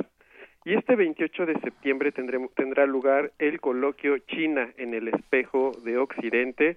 Es un coloquio muy interesante, eh, empezará a las 11 de la mañana y culminará a las 6 de la tarde. Vamos a tener la oportunidad de escuchar al director del Museo Nacional de Arte del NAMOC, al señor Wu Wishan. Asiste también eh, el experto y teórico Shang Hui. Él es jefe, editor en jefe de la revista de Bellas Artes allá en China. Y eh, por la parte mexicana asiste eh, la doctora Silvia Seligson, investigadora y curadora del Museo Nacional de las Culturas. Habrá un receso y en el segundo bloque tendremos la oportunidad de escuchar a tres expertos del Museo Nacional eh, de Arte de China que nos van a hablar de la tradición a la modernidad y la transformación del lenguaje y el concepto del arte chino. Esto será de 4 a 5 y la última mesa que cierra el coloquio será de 5 a 6 y se titula La herencia e innovación, la pintura al óleo y la pintura gongbi en el desarrollo contemporáneo, que estará a cargo de un artista de la Academia de eh, China de Artes y un experto también de la Academia Nacional China de Artes. El coloquio es muy interesante, nos va a permitir entender y apreciar un poco el- los valores estéticos del, del arte chino, del arte contemporáneo y encontrar también similitudes. Eh, recordemos que también históricamente, bueno, nuestro país desde hace siglos entró en contacto con el Oriente, eh, con la famosa Nao de China, y mucho de la herencia plástica también se encuentra presente en, en nuestras artes. Entonces es una invitación a que nos acompañen. Eh, tendrá una cuota de recuperación de 300 pesos este coloquio Muy y bien. un 50% de descuento para estudiantes, profesores y adultos mayores. Y es importante que se registren, eh, ya sea vía telefónica o por correo. El correo es pedagógicos arroba sanildefonso.org.mx. ¿Lo podemos repetir, por favor? Claro, pedagógicos arroba sanildefonso.org.mx o pueden llamarnos eh, al 3602-0000 con las extensiones 1044, 1045 y 1046. Bueno, pues vayamos todos a este importantísimo coloquio que se llevará a cabo en San Ildefonso, este lugar magnífico donde, donde se vive y se respira la historia de nuestra ciudad. Te agradecemos mucho, Marco Flores, eh, de Servicios Pedagógicos, habernos hablado sobre el coloquio China en el espejo de Occidente y les deseamos todo el éxito del mundo. Muchísimas gracias y cualquier eh, duda, por favor, no dude, eh, eh, consulte nuestra página mx para que estén al pendiente de todas nuestras actividades y de este importante coloquio y bueno, de la oportunidad única de, de, escuchar a expertos que vienen desde China para poder platicar con nosotros. Excelente, Marco. Ya nos contarás la próxima semana cómo se puso, cómo les fue y vamos a seguir hablando de todo lo que está haciendo el antiguo colegio. Un gran abrazo para ti. Un abrazo para ustedes, muchas gracias. gracias. Hasta y, luego. Y ya tenemos a los ganadores y le, a los ganadores de los dos partidos que se celebrarán. Para el de Puma CU contra Aztecas de la Universidad de las Américas Puebla, van a ir eh, José Luis Fernández, Hugo Manuel Reyes Cruz, Arturo Sánchez Pérez, Carlos Martínez Ruiz, Alejandro González Flores, María Fernanda Granados Fuentes, Alexis Hernández Calderón y Eduardo Hernández Martínez. Muy bien. Y para el partido Pumas contra Querétaro, que será el domingo, Mar de Padilla y Sandra Luz Morales García. Les damos un importante aviso. Hay que recogerlos hoy aquí en Radio UNAM, en Adolfo Prieto 133. Tienen hasta las 6 de la tarde para venir y hay que presentar una identificación con Maripaz Jenner en producción y ella les hará entrega de sus boletos. Y de paso denle un abrazo a Maripaz sí. Jenner que hace que funcione toda esta estación de una manera impresionante. Le mandamos un gran abrazo y nosotros ya nos estamos preparando para nuestra nota nacional. Venga. Búscanos en redes sociales, en Facebook como Primer Movimiento UNAM y en Twitter como P Movimiento o escríbenos un correo a primermovimientounam@gmail.com. Hagamos comunidad.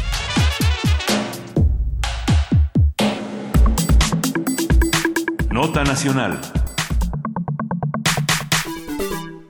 Hace una semana el presidente Enrique Peña Nieto presentó su cuarto informe de gobierno, en el que aseguró que desde, cito, desde el inicio de su sexenio, los delitos de alto impacto han bajado. Bueno, para hacer frente a la inseguridad se ha implementado una estrategia que incluye medidas de prevención del delito, un mayor trabajo en equipo de autoridades y el uso de tecnología contra el crimen organizado. Sin embargo, la insatisfacción, el descontento y la preocupación de la sociedad han aumentado de manera proporcional a los niveles de corrupción e impunidad que afectan al país.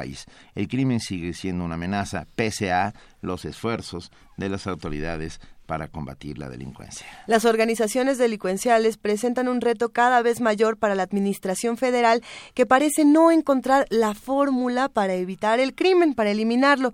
El pasado martes, un helicóptero de la Procuraduría General de Justicia de Michoacán, por ejemplo, fue derribado aproximadamente a las 18 horas en la Huacana. De acuerdo con Silvano Aureoles, gobernador de Michoacán, en el percance fallecieron cuatro de los pasajeros, incluido el piloto, y uno más está no, grave. Ya fallecieron los Así cinco. es. Los Así cinco, es. los cinco han muerto. Se presume que los responsables del ataque son integrantes de los Caballeros Templarios, quienes, quienes actuaron así como represalia por la detención de Ignacio Rentería Andrade, el cenizo.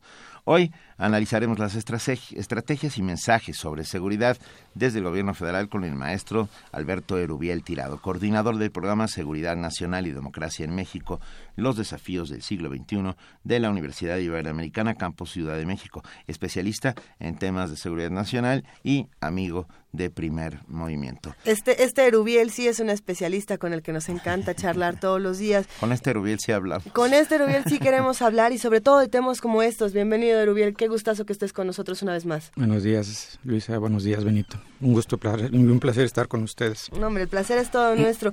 Y a ver, ¿por dónde le entramos al tema de seguridad nacional? Después de un informe que nos dice una cosa y, y, vemos totalmente lo contrario en Michoacán. ¿Cómo, ¿Cómo, le entramos al tema de seguridad nacional entonces, Erubiel? Empecemos por, por contrastar lo uh -huh. que nos dice el, el, el, el gobierno desde sus planteamientos estratégicos, ¿no? que es el Plan Nacional de Desarrollo, sí. el Plan Nacional de, Segur de Seguridad Pública, la, el plan de, de, el plan de sectorial de seguridad nacional, donde en conjunto uno puede advertir qué es, cuál es su hoja de ruta o cuál era la hoja de ruta del, del actual gobierno y contrastarlo realmente con, con, con la realidad, ¿no? Es decir, ¿qué, ¿qué, es lo que tenemos? Y, y, yendo en esa forma fría, digo, si, si, sin, sin apasionarnos con el esquema de los discursos, porque los discursos y la retórica es otra, ¿no? Sí. Porque incluso hasta es lamentable porque se pueden este, nos podemos enfrentar a, a, a, flagrantes mentiras por parte de nuestros gobernantes como es el caso cuando eh, hace apenas un par de meses tanto el presidente como el secretario de, de gobernación pues hablaban de pues de, de una disminución de, de homicidios, por ejemplo, ¿no? homicidios Sí, sí, dolosos, cuando en realidad este la- el mismo recuento de cifras oficiales, cuando uno lo hace, y con los- las últimas cifras actualizadas hasta agosto, nos indican que estamos peor inclusive que en el mismo periodo si lo comparamos con el sexenio anterior, ¿no? Lo cual es, es, es preocupante, ¿no? Y se van agregando otras cosas, como el tema de las desapariciones, ¿no? ¿Qué, qué ha fallado, Erubiel? ¿La estrategia, la implementación? Eh, ¿Estamos luchando ¿El contra un enemigo invisible? ¿Qué, qué está pasando? Bueno, en principio, eh, mi mi primera hipótesis de trabajo es que el, el- el- el esquema de estratégico de seguridad, que no es nuevo, es decir, ha habido algunas variaciones, y algunos cambios motivados más por una cuestión, cuestiones de, de- de- de política y de personalidades que una cuestión de maduración de, los proyectos, ¿no? Hay que recordar que el Sistema Nacional de Seguridad Pública nace a mediados de la década de los noventas, ¿no? Y que el modelo, por ejemplo, el policial, que nos permitiría tener este un esquema de prevención del delito, pues simplemente no ha funcionado en, estos más de 20 años que han pasado, ¿no? Entonces, ese es eh, el, el otro punto. En, el, en ese esquema hemos cambiado cuando menos tres, tres veces el modelo policial y nunca hemos sabido realmente ni por qué falló eh, y qué es lo que se está haciendo para corregir. Eso es una. La otra, también los operarios. En estos 20 años hemos eh, sido testigos de cómo se ha, se ha generado una burocracia de la seguridad eh, y que ha, que ha consumido también ingentes recursos que obviamente terminan siendo eh, un círculo vicioso. ¿A qué me refiero?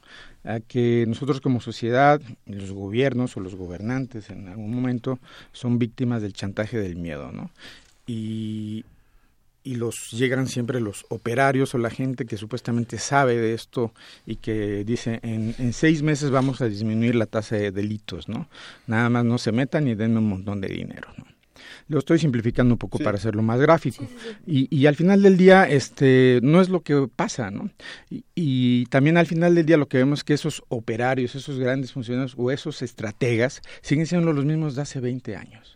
No sé si me explico. Por supuesto. Han cambiado precisamente de, de- de nivel federal a nivel estatal, ahora estamos en otro subsistema, etcétera, Sí. etcétera. Y, y el, el esquema sigue siendo el mismo y el fracaso se sigue reproduciendo y es como un cuento de nunca acabar.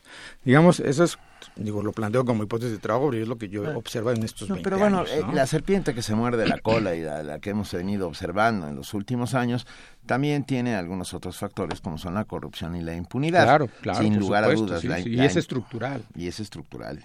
Sí, no, no cultural como se dijo en algún No, momento. claro que no, no, no, no. En eso- lo absoluto. Eso, eso fue una coartada. Pero estructural, por supuesto, pero ah, la impunidad, el que se detenga a personajes involucrados con el crimen organizado, que muy pronto puedan salir de las cárceles, nuestro sistema de justicia, nuestra forma de impartición de justicia, ah, y todos los y, y todas las agencias de seguridad del Estado que han sido ah, cooptadas o por lo menos eh, O son ineficientes en el mejor de los casos y en el peor que En- en el eh, mejor, cualquier, eh, este están están infiltradas precisamente por la prefiero que, sean que sean ineficientes a narcotráfico, ¿no? infiltradas ¿no? Sí, eso es- bueno, en cualquier, eh, digo, cualquiera de los dos supuestos no son buenos para No, nosotros como ciudadanos, ¿no? Ese es el otro punto, ¿no?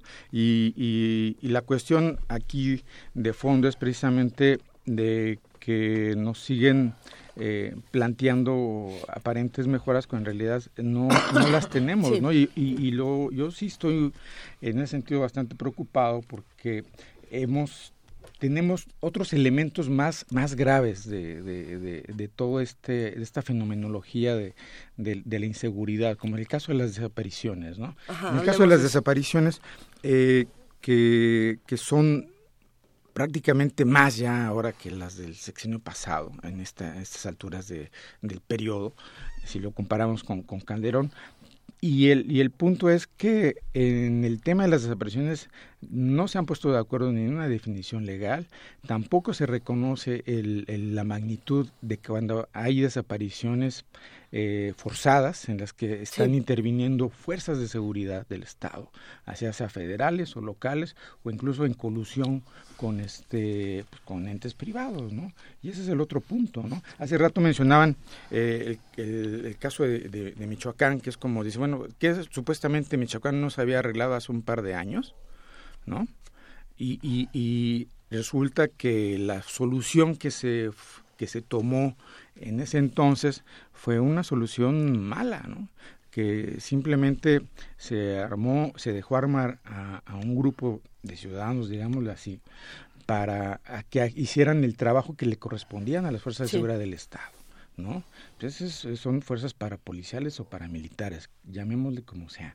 Pero el punto es que esa solución, y, y la experiencia de Colombia lo demuestra, no es precisamente la más acertada. Y ahí están los resultados. Pero a ver, a mí estábamos en esta conversación, Erubiel, diciendo, mencionabas eh, muy, muy atinadamente que, a ver, se, se, cambian los modelos, pero no se hace un análisis de qué no funciona, ¿no?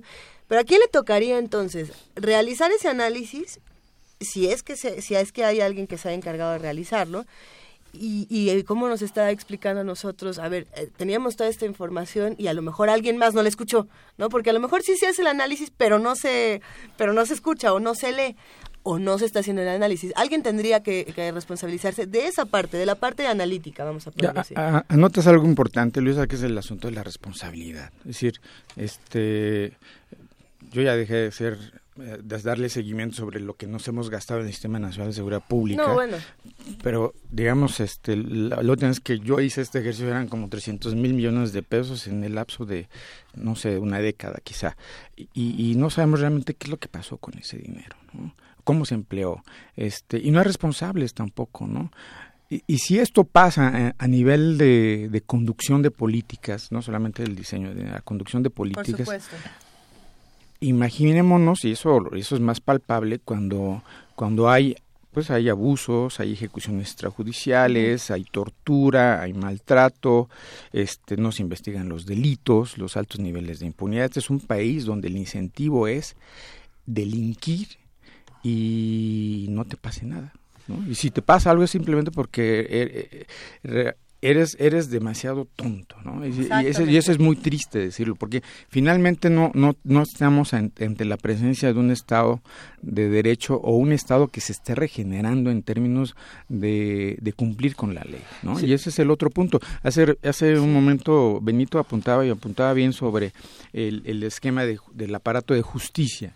Y no solamente es el aparato de justicia, y aunque los, los, los, grandes delincuentes estén encerrados, pues siguen delinquiendo, eso ya lo hemos eh, sabido, ¿no?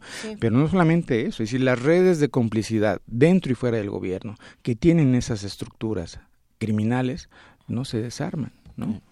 Se mutan, se transforman y seguimos padeciendo el problema. Me quedé pensando en las autodefensas. A, pesar de que el Estado tiene la fuerza, eh, o sea, quiero decir, la la hegemonía de la fuerza para ser ejercida frente para defender a sus ciudadanos. En muchos casos, en muchos casos esto no sucede. El, nacimiento de muchas autodefensas lo único que hablaba era del hartazgo de ciertas poblaciones que se vieron obligadas. Y estoy pensando en Mireles y estoy pensando en, en algunos lugares de Michoacán. Ah, que se vieron obligadas a armarse para defender su vida, a su familia, a, a, su, a sus propiedades. Por, más controversial que sea. Por más controversial que sea. Uh, porque el gobierno jamás logró en establecer uh, un diálogo con ellos uh, o, por el contrario, de, olvida el diálogo, proteger a esas comunidades de una manera efectiva, asertiva, importante, necesaria. Hoy sigue sucediendo. Michoacán vuelve a ser el foco de atención. Acabamos de ver el, el derribamiento de este, de este helicóptero y cómo Tierra Caliente vuelve, y, lo, y lamento el mal juego de palabras, a calentarse de una manera por lo menos peligrosa. Pues sí, y, y, el asunto es que precisamente en esto no, no, no tenemos una, una claridad sobre exactamente qué es lo que pasó. Si nos dijeron que ahí ya estaba todo solucionado, es decir, estas autodefensas se absorben, digámoslo así, porque eso fue como el, término este institucional como, eh, como policías comunitarias, una parte del ejército, como guardias rurales, cosas que además eh, no tenían mucho asidero legal, esa es una. La otra es el que aquellos que no entraban en este esquema de, de, mediatización o cooptación, que es realmente ese es el término, cooptación. Por, de, por parte del Estado, pues entonces este, les aplicamos la ley, ¿no? El estilo juarista, ¿no? A ellos sí. Sí, a ellos sí, pero, pero el otro punto es que de entrada ya todo estaba mal. Es decir, este independientemente de las motivaciones de, de la gente, eh, el esquema hay que, también hay que decirlo y, no confundir las policías comunitarias, ¿no?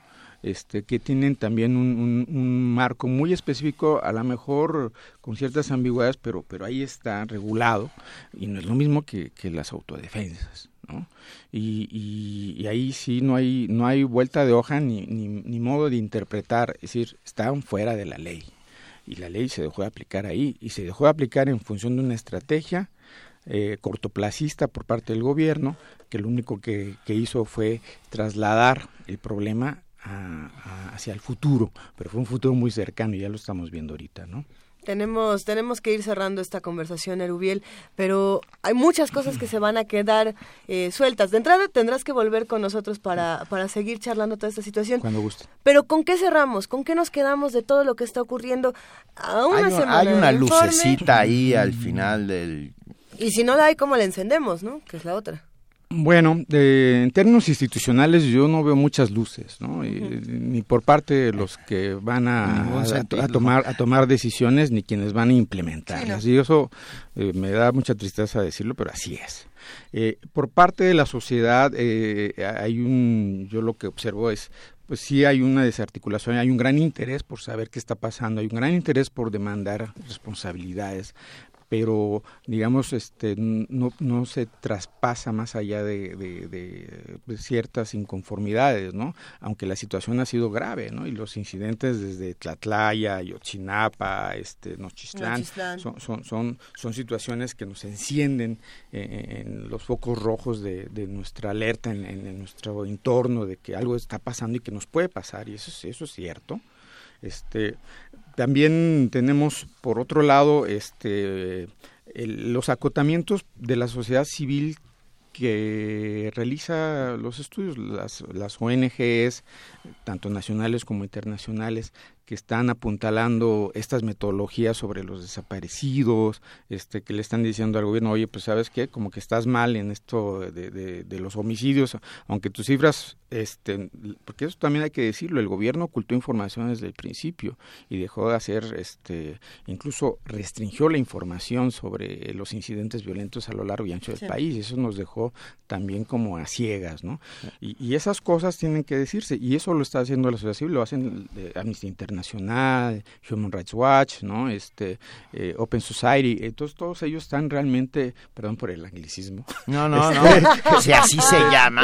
no, pues ahí sí no hay eh, este, están precisamente trabajando de manera puntual para darnos esa luz, ¿no? y, y, las organizaciones de derechos humanos aquí en México también, ¿no? Entonces es importante, esa parte para mí es, serían como las luces en donde tenemos que agarrarnos, ¿no? Y, en hacer comunidad. Y no olvidarlo. Y en hacer comunidad, claro. Eh, insistimos siempre. Acérquense al análisis del maestro Alberto Rubiel Tirado, sin duda. Así es, él es coordinador del programa Seguridad Nacional y Democracia en México, los desafíos del siglo XXI de la Universidad Iberoamericana Campus Ciudad de México. Gracias, como siempre, por estar con nosotros. muchas gracias a ustedes. Un enorme abrazo. Primer movimiento clásicamente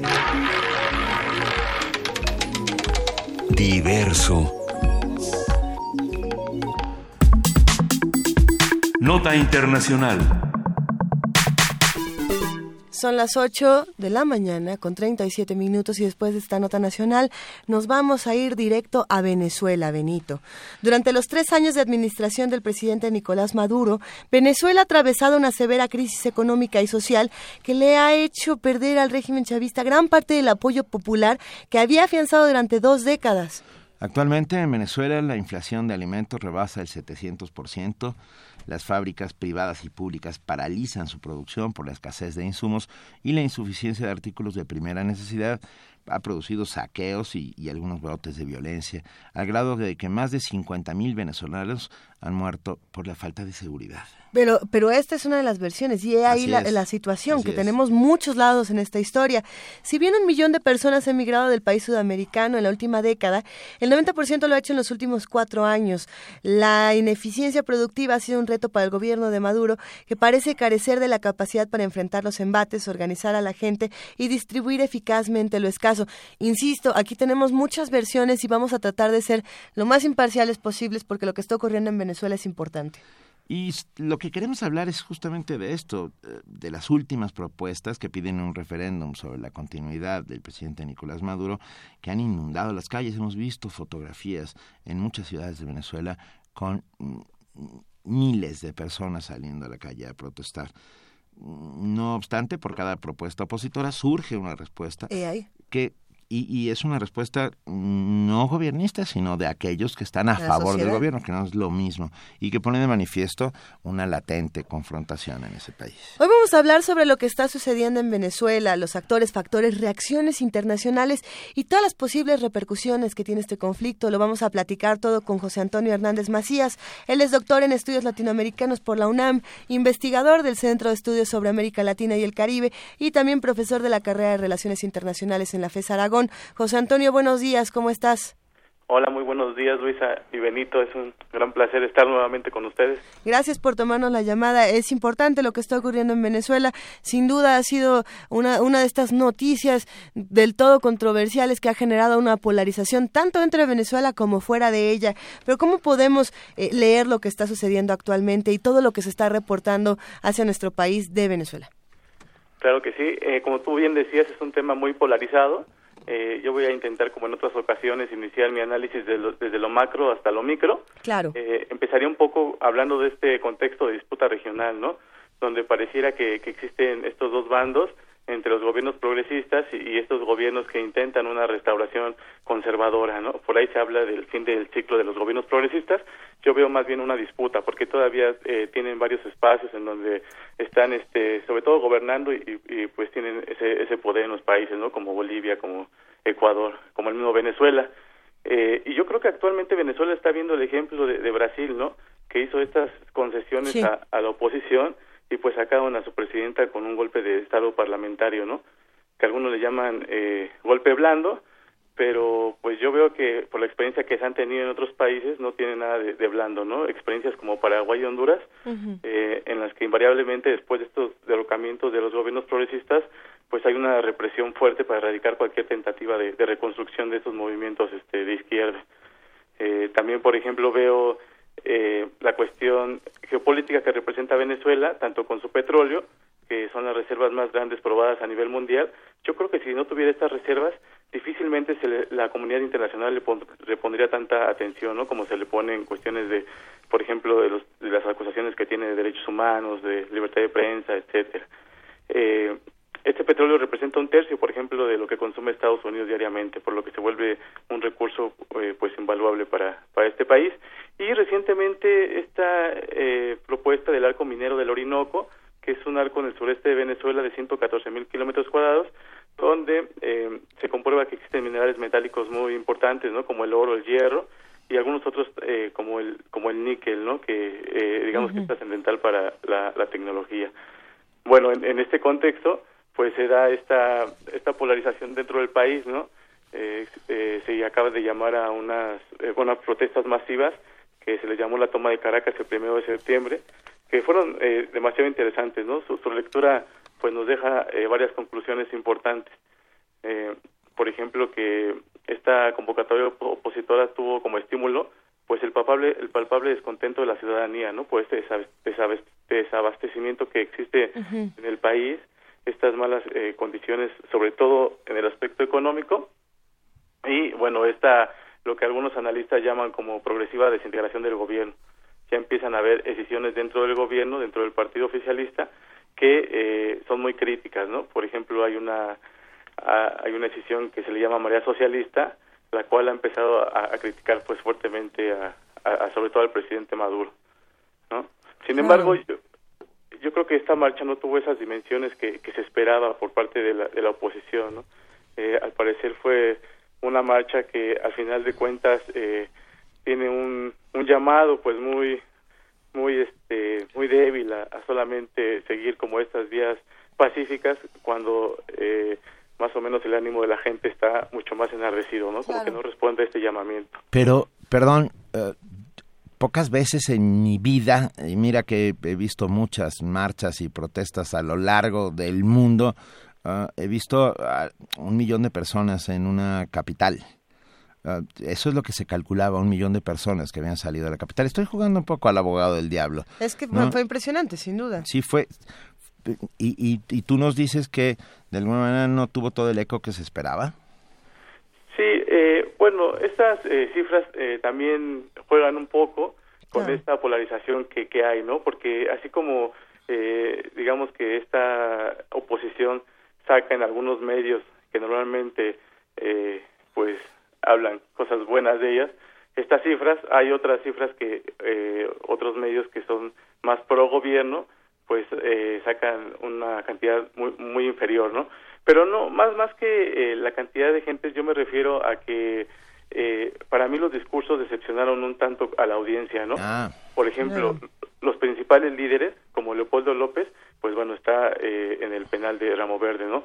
Capriles se queda en Miranda, Ramos Ayub, que es el líder de la asamblea, eh, tampoco asiste, y al final el que da el, el discurso es eh, el diputado Torrealba, ¿no? Que fue, por lo que yo vi, un, un tanto un discurso medio descolorido. O sea que dejaron solos a los venezolanos. Eh, yo lo, lo, lo veo de, de esa forma, ¿no? Que, que al final más bien se convirtió como en, en una en una protesta más bien como el, electorera, ¿no? Más que, que esa presión que se pretendía para poder eh, tratar de sacar el revocatorio este año, lo más pronto posible. A ver, ¿y qué está pasando, José Antonio, del lado, digamos, de los medios de comunicación? Y, y yo me lo planteo pensando, por ejemplo, en lo que pasó en Brasil con Dilma Rousseff, cuando toda había como toda una, digamos, polarización social, una polarización de los medios y una polarización política. ¿Cómo se está discutiendo esto desde los medios? ¿Cómo está afectando la diferente cobertura que se le está haciendo en diferentes partes de Venezuela? Ya para que también empecemos a redondear un poco la conversación. Sí, claro, sí, eh, es pasa algo muy similar. Esta polarización política se va directamente a, a la polarización en los medios de comunicación, no, sobre todo al interior de Venezuela. Si uno eh, observa los periódicos que están este, hablando, pues se ve esa clara división de los que están a favor de, de esta de estas peticiones que hace la mesa de unidad y los medios que están, digamos, eh, a favor de- del gobierno, ¿no? A nivel internacional sucede algo similar, claro que con excepciones, ¿no? Hay medios importantes que, que mantienen esa, si se podría llamar de alguna forma, neutralidad, pero eh, esa gran mayoría de los medios, pues eh, era lo que platicábamos este, también hace poco, ¿no? Sobre esta matriz eh, que tienen sobre el re- mm, resaltar esos aspectos negativos que, que ocurren en Venezuela. Son pocos los gobiernos que, que se salen de, de esta matriz, yo creo. ¿Qué podemos esperar para los próximos días, las próximas semanas en Venezuela? Bueno, yo eh, observo tres posibles escenarios, ¿no? El primero es que se agudice esta crisis económica y las movilizaciones y las protestas logren adelantar el revocatorio para este año, ¿no? Es una opción que, que veo de alguna forma viable. La segunda es que el revocatorio se vaya al próximo año y que el chavismo, eh, digamos, de alguna forma se quedaría en el poder, pero con una legitimidad muy baja, ¿no? Esto porque si sucede en el próximo año, eh, se queda el vicepresidente Aristóbulo, eh, pero digamos que en cuestiones de legitimidad, pues eh, sería una, un, revés muy muy fuerte para, para este gobierno chavista. Y la tercera, y es la menos deseada, que otra vez los estallidos de violencia le den un protagonismo al ejército y el cual decidiría prácticamente qué bando, de qué bando sería el poder. Porque recordemos, cuando hay estas eh, protestas, eh, se viene a la mente inmediatamente lo que pasa en 2002, Claro. que se intenta un golpe de Estado, incluso saca a Chávez eh, algunas horas del poder, pero gracias a la presión de la gente Chávez puede regresar. Y también nos recuerda lo que acaba de pasar, en, en- sobre todo en 2012, ¿no? En donde estas protestas escalaron en, en cuestión de violencia y pues hubo demasiados muertos, eh, demasiados detenidos, demasiadas eh, instituciones, por ejemplo, agredidas, ¿no? Se prendían fuego a algunas estaciones del metro. Es decir, un escenario que a mi parecer nadie quiere, ¿no? Yo creo que los venezolanos están buscando una reconciliación y eh, están tratando de, de, ver unas opciones que no estén en ninguno de los dos extremos, ¿no? Y en este escenario salen nombres, muy, nombres algunos este, muy interesantes, como Henry Falcón, que es el gobernador de, del, del estado de Lara, que asume posiciones que se le podrían llamar como de centro entre estas dos, este, eh, entre estos dos extremos. José Antonio Hernández Macías, Doctor en Estudios Latinoamericanos por la UNAM, investigador del Centro de Estudios sobre América Latina y el Caribe y profesor de la carrera de Relaciones Internacionales en la FES Aragón. Te agradecemos muchísimo, como siempre, estar esta mañana con nosotros. Te mandamos un muy fuerte abrazo. Estaremos muy pendientes de lo que suceda en Venezuela en las próximas mm, horas, semanas, meses. Claro, muchas gracias, será interesante. Gracias, Benito, y gracias, no, Sigamos hablando. Gracias. un abrazo. Buenos días, bye. Primer movimiento. Clásicamente... Reflexivo. Rápidamente les anunciamos el Diplomado Seguridad y Democracia en México. Inicia este 23 de septiembre. Las sesiones serán los sábados y domingos. Uh, el coordinador es nuestro amigo Erubiel Tirado, que estuvo aquí hace, hace unos minutos. Nada más y nada menos, no nos lo podemos perder. Se, llevará a cabo en la Ibero. Tenemos un teléfono en donde ustedes pueden uh, tener informes con Alger Huitrón Sánchez, 5950 40 00, extensión 7614, o si no, en el trino. En el trino. Arroba seguridad guion bajo Ibero. Todo esto. Ya todo esto está subido en nuestras redes sociales, pero bueno, le deseamos mucho éxito al Diplomado de Seguridad y Democracia en México. Ustedes se pueden inscribir, ahí están todos los datos. Arranca el 23 de septiembre. Abrazamos a Rubiel Tirado, que de hecho se está retirando en este momento de la cabina y le decimos que muchísimas gracias. Bueno, está del otro lado del cristal, nos está viendo ahora desde la pecera. No le, no le arroje. ¿Cómo, era esto? ¿No alimente a los peces? Venga, ya, ya tenemos en la línea y lo agradecemos muchísimo a nuestra queridísima, nuestra queridísima Guadalupe Ferrer, directora de la director, Dirección General de Actividades Cinematográficas de la UNAM. Hola Guadalupe. Hola Benito, buenos días Luisa. Guadalupe, ¿que eres una asesina por naturaleza? No, claro, que, no. Como Oliver Stone. yo lo decía por Oliver Stone. Sí, pero si es una denuncia lo que él hace, no es un gusto. Eso mero, eso mero, querida Guadalupe. Miren, yo quiero hablar de Oliver Stone porque ustedes la semana pasada dijeron que había que hacerlo algún día. Sí. Ah, siempre, y pues recogí el reto. Ay, sí, no. Bueno, recogí el pañuelo. Y recogí el pañuelo, exactamente. Cuéntanos de Oliver Stone, ¿por dónde le entramos a este grandísimo pues, director? Pues, miren, yo quiero empezar precisamente citando a Fernando Sabater. Eh, empiezo con la cita. Él dice, el lenguaje político y con variaciones, esto es verdad en todos los partidos políticos, de los conservadores a los anarquistas, está diseñado para hacer que las mentiras suenen verdaderas y el asesinato parezca respetable y para dar apariencia de solidez a lo que es puro viento. Ahí termina su cita. Y la quería yo traer a colación porque algunos directores de cine a través de sus películas se han dedicado a desmontar o denunciar este lenguaje político. Tal es el caso de Oliver Stone, este cineasta norteamericano, que quien a lo largo de sus más de 25 películas, creo que son casi 30, se ha dedicado a cuestionar la política intervencionista norteamericana especialmente en el caso de la guerra de Vietnam, Cierto. o el modelo del dinero como único valor de la sociedad, o la influencia nociva de los medios de comunicación, que es lo de asesinos por naturaleza. En una entrevista que dio al diario inglés Sunday Times en 2010, se declaró como comunista. Oliver Stone, quien en su juventud trabajó como maestro de inglés en Vietnam del Sur, antes de la intervención norteamericana y que en su paso por México a mediados de los años 60 fue detenido por posesión de marihuana, posteriormente participó en la guerra de Vietnam, obteniendo la condecoración del corazón púrpura porque fue muy valiente, lo hirieron dos veces, en fin. Y regresando, inició su carrera cinematográfica como guionista. Adapta Expreso de Medianoche, del, ¿verdad? del libro autobiográfico de Billy Hayes y de William Hoffer en 79. Que causó un enorme revuelo esa película. Fantástica, a mí Ah. me gustó A mí muchísimo. Y le dieron un Oscar al mejor guion por esta película. Hizo otros guiones, eh, por ejemplo, entre ellos Scarface de, en el 83 de Brian De Palma. Hay nada más, hay nada más. Pero como director alcanzó el reconocimiento y la popularidad en la década de los ochentas con su primera cinta que atrajo muchísimo interés, el interés de la crítica sobre todo, que fue Salvador en 1986, en la cual narra la crueldad de la guerra que se libraba en Centroamérica. Y la muerte de Monseñor Romero. Exactamente. Eh, Sí, y, la, y además está filmada en México, Sí.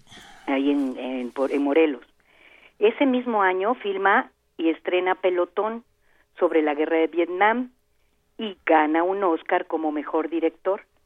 Esta sería la primera de una trilogía sobre el tema que complementa con Nacido el 4 de julio, que yo creo que es a la que se refería Luis en el saludo matutino de este joven eh, que, Que solo, que solo quería fumar y vender de una manera Bueno, pacífica y Le amigable. da la historia de un veterano de guerra de 22 o 23 años, paralítico, que se refugia en Tijuana, este, también súper conmovedora, ¿no? Que es filmada en el 88 y ahí gana otro Oscar. Y cierra esta trilogía entre el cielo y la tierra que la hace en 93. Ujú. En estas cintas, además de la denuncia de los excesos cometidos por el ejército norteamericano, Stone cuestiona el discurso patriotero del gobierno y termina por desmistificar la idea de que la intervención de los Estados Unidos en ese país tuvo la intención de rescatar a sus habitantes de las garras del comunismo.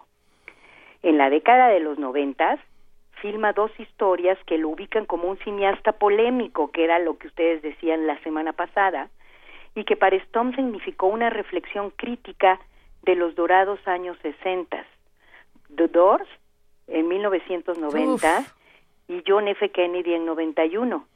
En la primera cinta, poco valorada en su momento, que a mí además me encantó en su momento, narra el ascenso y la muerte de Jim Morrison, vocalista del grupo, un ícono de la libertad y la contracultura norteamericana de los años 60.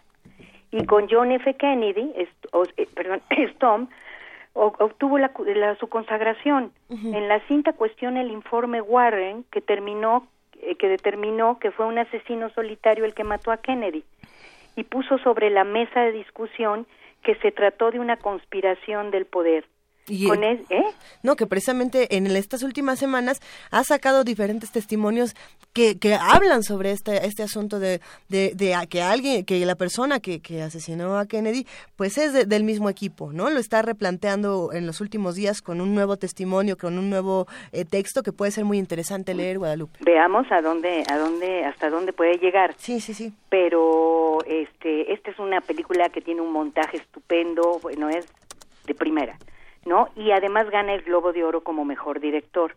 Piensen ustedes en un país en donde, bueno, el asesino solitario borra que puede haber una conspiración, ¿no? Pues yo creo que Stone lo trae a colación, lo vuelve a poner, como decía yo, en la mesa de discusión.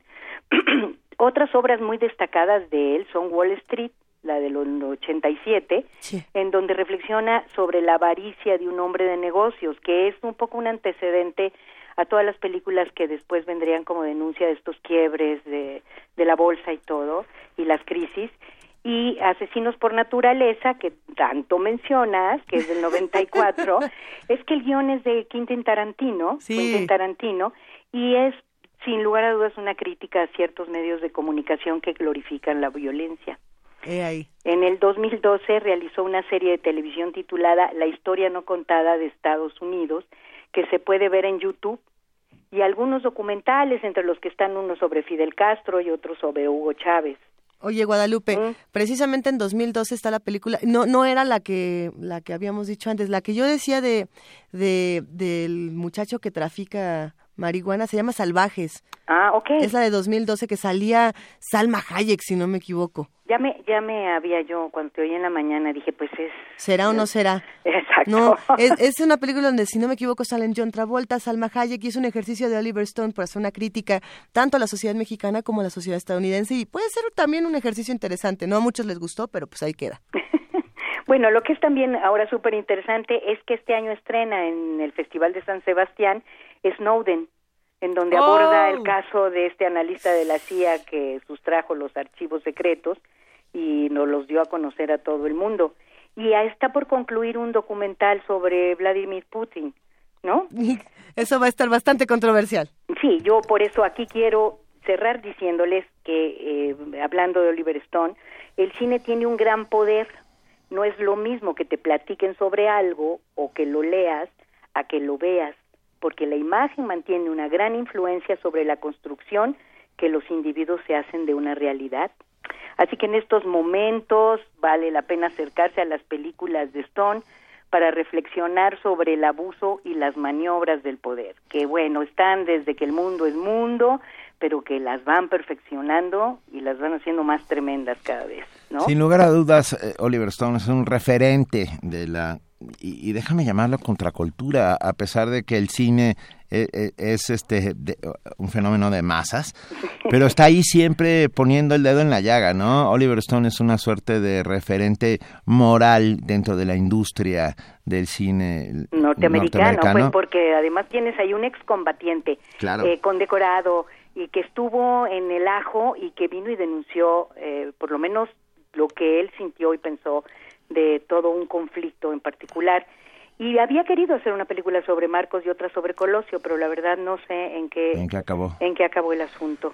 Bueno, ¿Eh? bueno. ¡Qué Guada- cosa! ¡Qué, ¿qué- buena participación! Te- Gracias. Te, agradecemos muchísimo haber traído hasta esta mesa a Oliver Stone y a su cine y hay que revisitarlo, Bueno. volver, re- re- reverlo, volverlo a ver o si no lo han visto nunca, de verdad.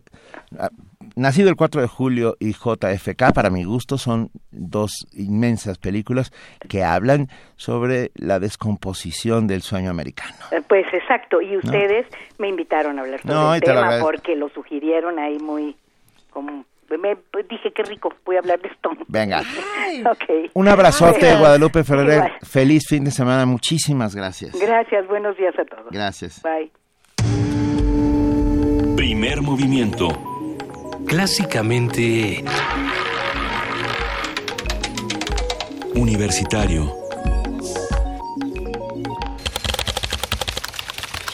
Corte informativo. La UNAM.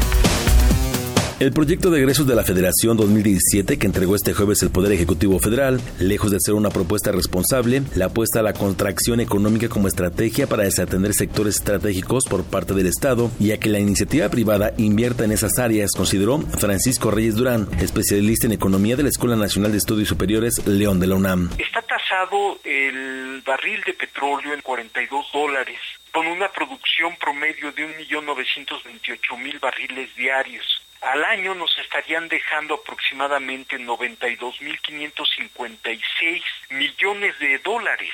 Se sigue recortando el gasto e incluso se logra un superávit primario. Esos recursos se van a utilizar para fortalecer las reservas internacionales que permitirán garantizar el fortalecimiento del peso y permitir que México se siga vinculando con los mercados financieros internacionales para hacer atractiva la inversión financiera, pero esencialmente especulativa.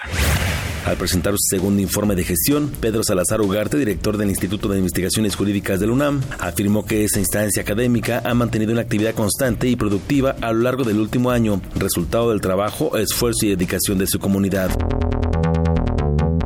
Nacional. Expertos de la ONU solicitaron al gobierno mexicano escuchar a las comunidades afectadas por proyectos de desarrollo y operaciones empresariales. Habla Pavel Suyatziga, presidente del Grupo de Trabajo de las Naciones Unidas sobre Empresas y Derechos Humanos. Es necesario resaltar y mencionar que el gobierno mexicano está haciendo un i- esfuerzo importante para mejorar la situación relacionada con las actividades empresariales de derechos humanos pero desafortunadamente hemos visto algunos hechos, unos hechos muy lamentables relacionados con los secuestros, las amenazas hacia los defensores, los asesinatos, que según nuestra opinión esto devalúa totalmente todo el esfuerzo que se hace. Al entregar el paquete económico a la Cámara de Diputados, José Antonio Meade, secretario de Hacienda, detalló que se contempla un superávit de 0.4%, un incremento real de 2.5% del Producto Interno Bruto, inflación de 3%, tipo de cambio de 18 pesos con 2 centavos por dólar y un recorte de 239 mil millones de pesos. El paquete económico está diseñado para enfrentar eh, circunstancias adversas para asegurar la estabilidad macroeconómica en beneficio de las familias mexicanas. Estoy absolutamente convencido de que el ajuste propuesto es no solamente necesario para preservar la estabilidad, sino que el ajuste se realizó atendiendo a las prioridades y las preocupaciones de la sociedad. Los principales partidos políticos en la Cámara de Diputados fijaron su postura. El PAN, en voz de Marco Cortés, dijo que se propondrá la reducción de la tasa del impuesto sobre la renta a 28%. Proponemos para el 2017 un déficit cero para equilibrar las finanzas públicas. Para lograrlo, necesitamos reducir el gasto corriente en al menos un 20% y redirigirlo a proyectos de inversión. El PRD advirtió que no permitirá recortes al gasto en materia social, educativa, de salud o infraestructura. Habla Carlos Hernández, secretario de la Comisión de Hacienda. El recorte presupuestal no debe de ser discrecional ni afectar la inversión pública o las prioridades principalmente sociales. Si el gobierno requiere hacer recortes, que los haga a las estructuras duplicadas con las que ya cuenta el Ejecutivo Federal. César Camacho, coordinador del PRI, dijo que el ajuste al gasto será principalmente en el gobierno federal. Quien se tiene que apretar el cinturón, no los ciudadanos ni las empresas de los mexicanos. El Ejecutivo Federal nombró a Vanessa Rubio Márquez como subsecretaria de Hacienda y Crédito Público y a Osvaldo Santín Quirós como jefe del Servicio de Administración Tributaria. Ambos deberán ser ratificados por el Senado de la República. Ya el cielo de la tarde se está nublando, se está nublando. Un día como hoy. En 1994 murió el compositor José Pepe Castilla, integrante del trío Los Cuates Castilla. Lamento Huasteco, El Pastor y El Repatriado son algunas de sus canciones más reconocidas.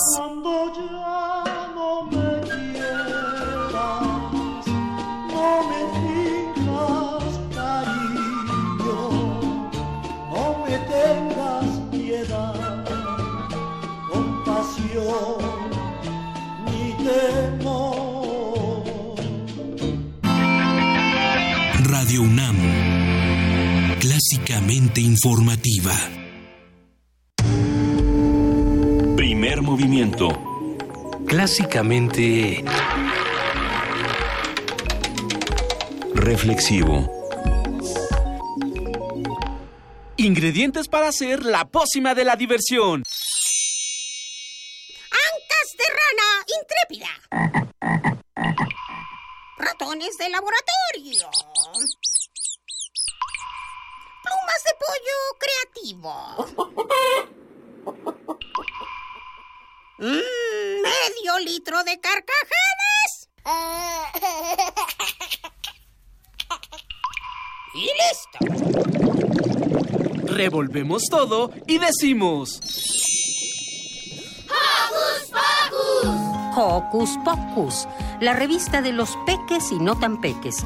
Todos los sábados de las 10 a las 11 de la mañana por el 96.1 de FM.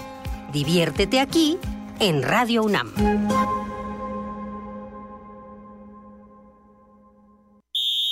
El contacto entre universidades es mejor cuando es de alto impacto. Sigue a los Pumas de Ciudad Universitaria en su desempeño durante la Liga de la UNEFA. Escucha por Radio UNAM todos los partidos en su calidad de locales desde el Estadio Olímpico Universitario, en punto de las 12 del día por el 96.1 de FM. Que viva siempre Pumas de Universidad. Radio UNAM. Habla Andrés Manuel López Obrador, presidente nacional de Morena. Hay veces que duele tener la razón. Si antes todo iba mal, ahora todo ha empeorado. Ahí está el caso de las llamadas reformas estructurales. Por ejemplo, ofrecieron que iba a bajar el precio de las gasolinas, de la luz, y fue lo contrario. Aumenta el precio de las gasolinas, aumenta el precio de la luz. Mintieron. Pero muchos no han perdido la fe y tenemos la fórmula. Si acabamos con la corrupción en el gobierno, habrá bienestar y seguridad para todos. Morena, la esperanza de México. Te presentamos las novedades que descargacultura.unam tiene para ti. Novedades. Disfruta el cuento de suspenso de Marcel Shaw, La mano gloriosa. Luego, desanudó el saco y extrajo de ahí la mano de un muerto, seca y ajada. Estrenos. Descarga gratis el curso completo El arte de la actuación dramática, impartido por el maestro Luis de Tavira. Un actor sabe de sí mismo aquello que de sí mismo le ha dicho el personaje. Descarga, Escucha. y disfruta en www.descargacultura.unam.mx. Primer movimiento. Podcast y transmisión en directo en www.radiounam.unam.mx.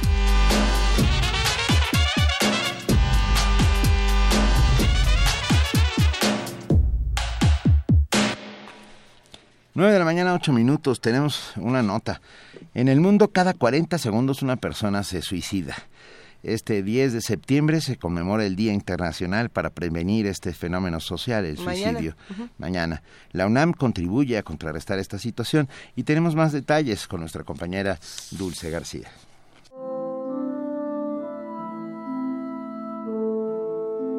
De acuerdo con la Organización Mundial de la Salud, cada año se suicida casi un millón de personas, lo que supone una muerte cada 40 segundos. En los últimos 45 años, las tasas de suicidio han aumentado 60%.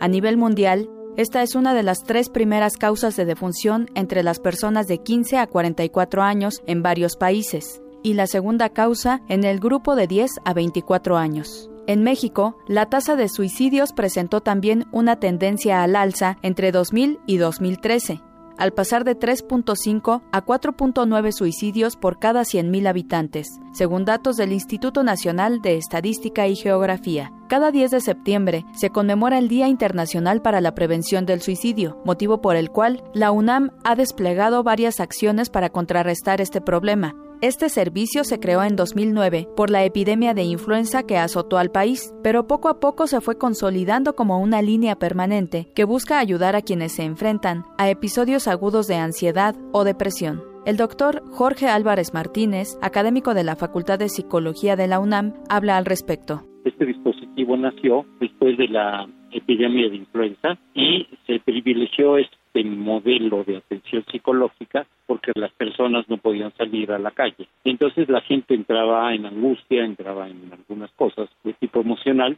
y instrumentamos todo un dispositivo para atender desde nuestros teléfonos. A diferencia de otros sitios similares que operan en el país, el call center de la UNAM ofrece terapias, intervención psicológica vía telefónica y la opción de continuarlas en las instituciones de esta casa de estudios de manera presencial, sean familiares, de pareja o individuales. Para atención psicológica general, se puede marcar el 5622 2288. Para atención especializada, existe el número 5622-2310, de 8 de la mañana a las 6 de la tarde. Para Radio UNAM, Dulce García. Primer movimiento. Clásicamente... Universitario.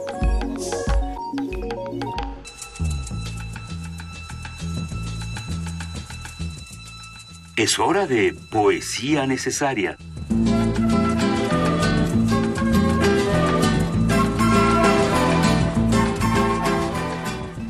Nueve de la mañana con 11 minutos y mi querida Luisa Iglesias ya tiene listo el poema para poesía necesaria. A ver, lo que sucede es que ah, estábamos hablando de los poetas francófonos, es decir, que hablan en francés independientemente de... Que escriben en francés. Precisamente, sí, de que vivan o no en, Francia. en Francia.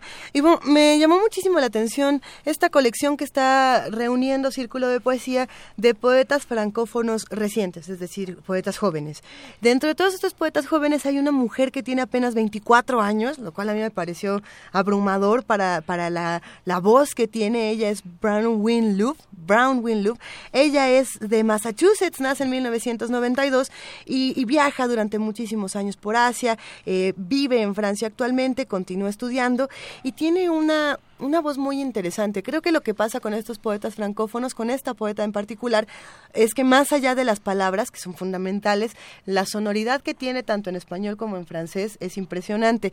La traducción que vamos a escuchar en este momento es de Raúl Durán. Vamos a compartir dos poemas breves porque la lectura es, es tiene que ser ágil para que tenga este mismo efecto.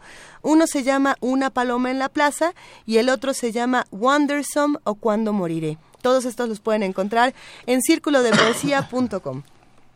Una paloma en la plaza. Columna vertebral, mi línea vital. Mayor esperanza, sobre todo porque los taladros se hacen esperar raramente. Inhalar y el conocimiento decididamente inacabado de su propio aliento. Al pintar esa ilusión, lo verde es tan poco mundano que sería casi rosa. Mayor esperanza si no me arrullo, arrullar el encierro, en mí que me pudro columna vertebral dibuja mi derecha. Si solamente me la quitara, tendría una paloma en la plaza. Wondersome, o cuando moriré. Me apiño en mi piel, afán de días apilados, sentarse hilado, miro las ventanas de mi boca, mis ojos, mi nariz, los poros de mi piel, ese saco de piel. Después la criatura que perturba, seré el mundo, pero no ahora. Primer movimiento. Clásicamente... Reflexivo. La mesa del día. Denominado por Cervantes monstruo de la naturaleza, Lope de Vega confesaba, no sé de la razón de la sin razón que a mi razón aqueja. El amor tiene fácil la entrada y difícil la salida. Ah, ¡Qué belleza!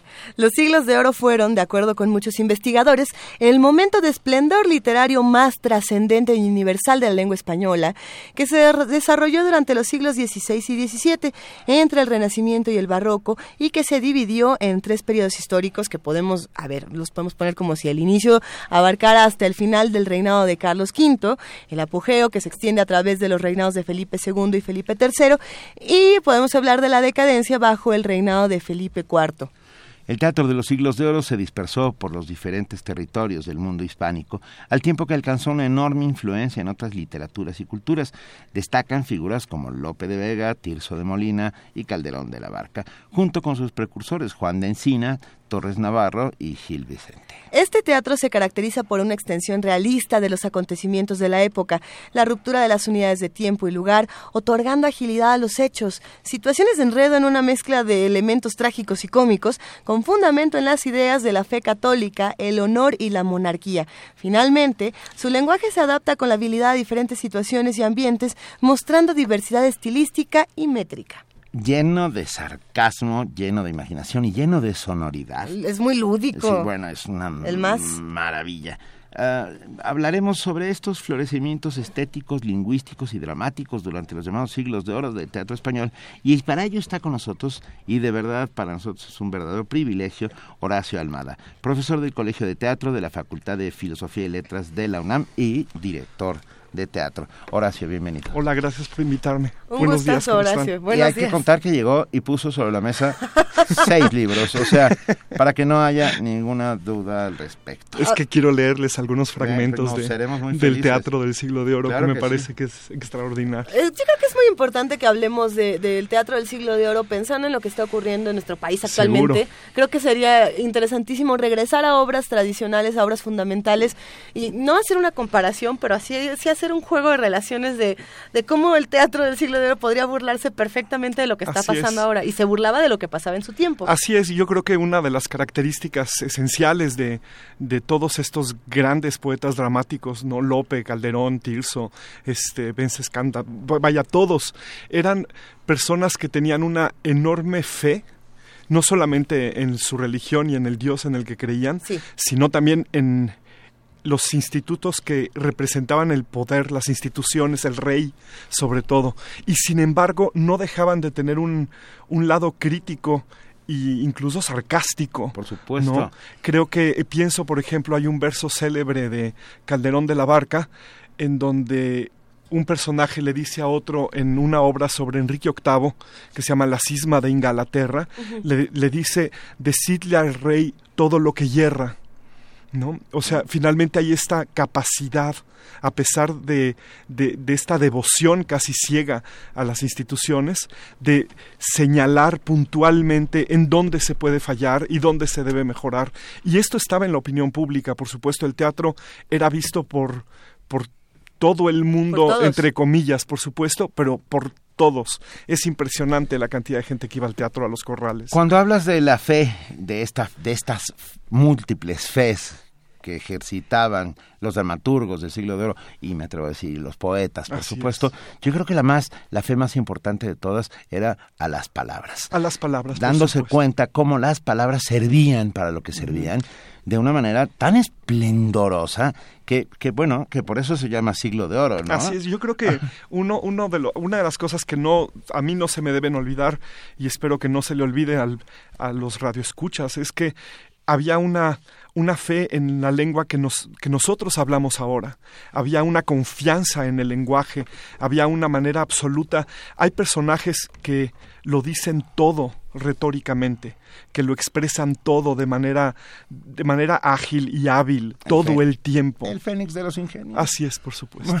no, ¿No? para no ir más lejos. Para no ir más lejos. Así es. Hemos- O- o hemos Quevedo, perdido. que- bueno, Ah, perdón, pero yo No, soy- no, me no, no. emociono muchísimo. a mí también. Vamos a, vamos a compartir toda esta pasión. Yo creo que hemos perdido mucha confianza en el lenguaje actualmente. Así es. Creo que además no tenemos representantes. eh, a ver. Tenemos representantes No, sí, seguro. desde el arte, Hay desde el arte y la cultura que se encargan claro. de, de hacer este ejercicio. Así el es. problema es que luego no lo vemos reflejado en algunos interlocutores Sí. que nos hacen eh, enfurecer en muchas ocasiones. Para recuperar toda esta fe, ¿por qué no nos lees un fragmento de algo que traes? Fíjate, quiero empezar por un autor que siempre se menosprecia, y otra vez lo voy a poner entre comillas, que es el más grande de todos, según mi muy humilde opinión, que es Cervantes. ¿no? Cervantes fue un hombre ninguneado en el teatro, por supuesto su rivalidad con Lope es, eh, es históricamente sabida, ¿no? Hay algo, lo que no sabemos es realmente por qué se pelearon estos dos. Pero llegaron hasta las hasta las espadas, Hasta ¿no? las espadas, Sí. sí. Y fue, eh, vaya, fue un encono gigantesco entre ellos después de una relación que no podríamos decir que fue lo más eh, amistosa ni nunca ni nunca fue muy cercana pero se respetaban y, y se vaya hubo elogios importantes. La Dragontea tiene un poema laudatorio de Cervantes todavía en 1602 1603 en la en la reedición. Para 1604 y para la primera edición del Quijote ya hay la rivalidad esta espeluznante. Una de las cosas que sabemos es que en 1615 Cervantes va a publicar sus ocho comedias y sus ocho entremeses nunca antes representados y eh, le va a tirar muy fuerte a Lope le va a tirar muy fuerte porque va a ser lo responsable de no dejarlo pasar a este público y a estos empresarios, los autores de los corrales.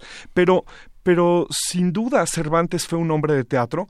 Yo creo que los entremeses dan prueba de ello. El- el- la, la Numancia, que debió haber sido escrita por ahí entre 1680 1581 y 1585, ya da prueba de una innovación importante en la dramaturgia de la época. Que está a punto de ser estrenada. Así es. ¿Verdad? Sí, dentro de poco la vamos a tener por acá. La Compañía Nacional de, De teatro, teatro. dentro de la Universidad Nacional Autónoma de México va a estrenar Así es. Numancia. Y un una de las, de, las aportaciones, es la primera tragedia en el mundo del teatro en donde los personajes no son encumbrados, no son nobles, este, la, la catarsis y, y el destino trágico le suceden a los seres comunes y corrientes, ¿no? O sea, toda la iglesia, toda la iglesia, toda la ciudad se va a inmolar para no ser conquistada. Y son los ciudadanos, los chiquitos, los que están dispuestos a dar su vida sin que hubiera un elemento esencial de la tragedia, que es la ibris, ¿no? El, error trágico. No hay error trágico en esta gente. Y sin embargo hay efecto catártico y hay un efecto trágico que se va a construir de manera absolutamente ejemplar. encuentro una, eh, es que con esto que estás diciendo encuentro una suerte de espejo cóncavo mm, que no refleja que es Fuente Ovejuna, que es todo lo contrario. Sí, por supuesto. Así es. Ahí hay un personaje encumbrado que va a tratar de violentar y a seducir a una muchacha sin deberla ni temerla, ¿no? La, la belleza que es uno de los grandes tópicos también de esta época. Y Cervantes va a ser uso de ella también Marcela en, en, el Quijote, ¿no? Esta mujer que dice que por ser bella tengo que decirle sí a todos los que me enamoran. es, la más, es la más libre de todos. Es la más libre, sí. Creo que el discurso de la libertad en Cervantes hay que observarlo y hay que estudiarlo bien. Y quiero leer un fragmento de, del Quijote, por, supuesto, en donde Don Quijote va a decir estas líneas increíbles. Le dice a Sancho, así es verdad porque no fuera acertado que los atavíos de la comedia fueran finos, sino fingidos y aparentes, como lo es la misma comedia, con la cual quiero, Sancho, que estés bien, teniéndola en tu gracia, y por el mismo consiguiente a los que la representan y a los que las componen, porque todos son instrumentos de hacer un gran bien a la República, poniéndonos un espejo a cada paso delante, donde se ven al vivo las acciones de la vida humana y ninguna comparación hay que más al vivo nos represente lo que somos y lo que habemos de ser como la comedia y los comediantes. Si no, dime, ¿No has visto tú representar alguna comedia a donde se introducen reyes, emperadores y pontífices, caballeros, damas y otros diversos personajes? Uno hace el rufián, otro el embustero, este el mercader, aquel el soldado, otro el simple discreto, otro el enamorado simple, y acabada la comedia y desnudándose de los vestidos de ella, quedan todos los recitantes iguales. Qué bonito. Ah, qué maravilla. Es una joya. Yo creo que, bueno, el Quijote para mí yo creo que es lo máximo, pero bueno, hoy, no vamos a hablar demasiado del Quijote porque si no vamos a olvidar el tema central que es el teatro áureo, pero creo que todo esto está retratado, la confianza en el escenario, la confianza en lo que se representa, con las palabras con las que se dice, siempre hay palabras, sobran palabras, a diferencia del teatro, por ejemplo, del siglo XIX, en donde Ibsen va a decir la famosa frase en, en boca de la señora Alving, no tengo palabras para expresar lo que sufro, ¿no? Y aquí todos los personajes les sobran palabras para poder expresar todo lo que necesiten expresar.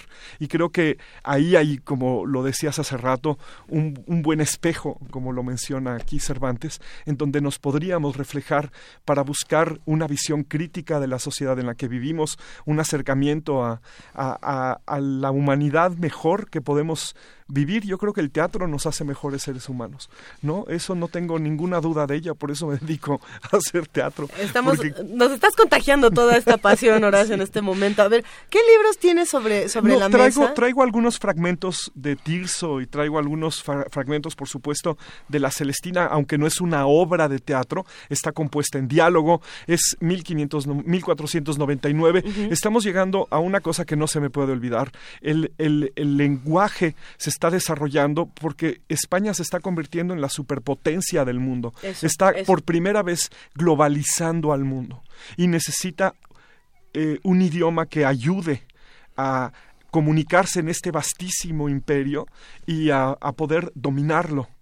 ¿no? Y entonces hay ahí todo un establecido de cómo se fue construyendo la lengua que ahora nosotros hablamos, el castellano. Dentro de este grupo selecto, selectísimo de personajes, se puede considerar al indiano Juan Ruiz de Alarcón. Sí, por supuesto. Claro, ¿no? Que por es, supuesto. que es el representante mexicano, Mexicano. de todo esto. Él, él y Sor Juana después. y Sor Juana, por Y por supuesto. supuesto. Y además Sor Juana viviendo de este lado del Atlántico, sin tenerse que haber ido para allá y sin enfrentarse a todos los os- otros monstruos que también hay esta, así como la guerra entre Cervantes y Lope, había una guerra férrea entre, entre los autores de esta época, porque además los autores eran gente que se consideraba altamente en esta sociedad. Por supuesto. Eran personas respetables, eran modelos, hacían obras ejemplares, ¿no? Obras que se comunicaban con el espectador. Bueno, hasta cuando se insultaban estaban Así haciendo es. insultos ejemplares, ¿no? Sí, Esa era la maravilla. hombre entre Era- paréntesis, bueno. ¿no? Que es como le decía Quevedo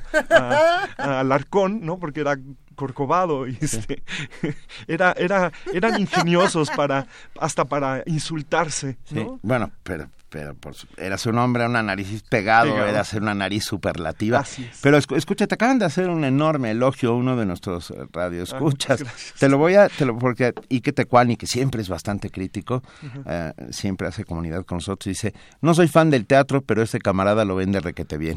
Hombre, gracias. Sí, Ese la verdad es un es, gran que elogio. sí, sí, me dedico a hacerlo y me dedico a hacer este tipo de teatro que me encanta, ¿no? Eh, ahí, ahora estoy haciendo unos entremeses de Cervantes que hice aquí en Radio UNAM hace Muy poquito. era lo que te quería preguntar. Sí. ¿Qué estás haciendo en este momento con Radio No, UNAM? ahorita con Radio UNAM estoy en los lunes con una operita chiquita de Jase, es una es un autor 1725, La serenata de Antonio y Cleopatra. Ahorita está en Radio UNAM. Ah. Ahorita, los lunes a las 8 de la noche, pero los entremeses los hice hace un par de meses, aquí también. Excelente. Que he hecho en el Palacio de Medicina, en, lo he presentado en la Facultad de Filosofía y Letras, los he presentado en varios lados, porque además Cervantes para mí es, es un autor que, que creo que hay que reconsiderar, no solamente como el gran innovador de la novela, polifónica, esta excelente cosa que inventó línea tras línea en el Quijote, sino como además un autor de teatro poderosísimo.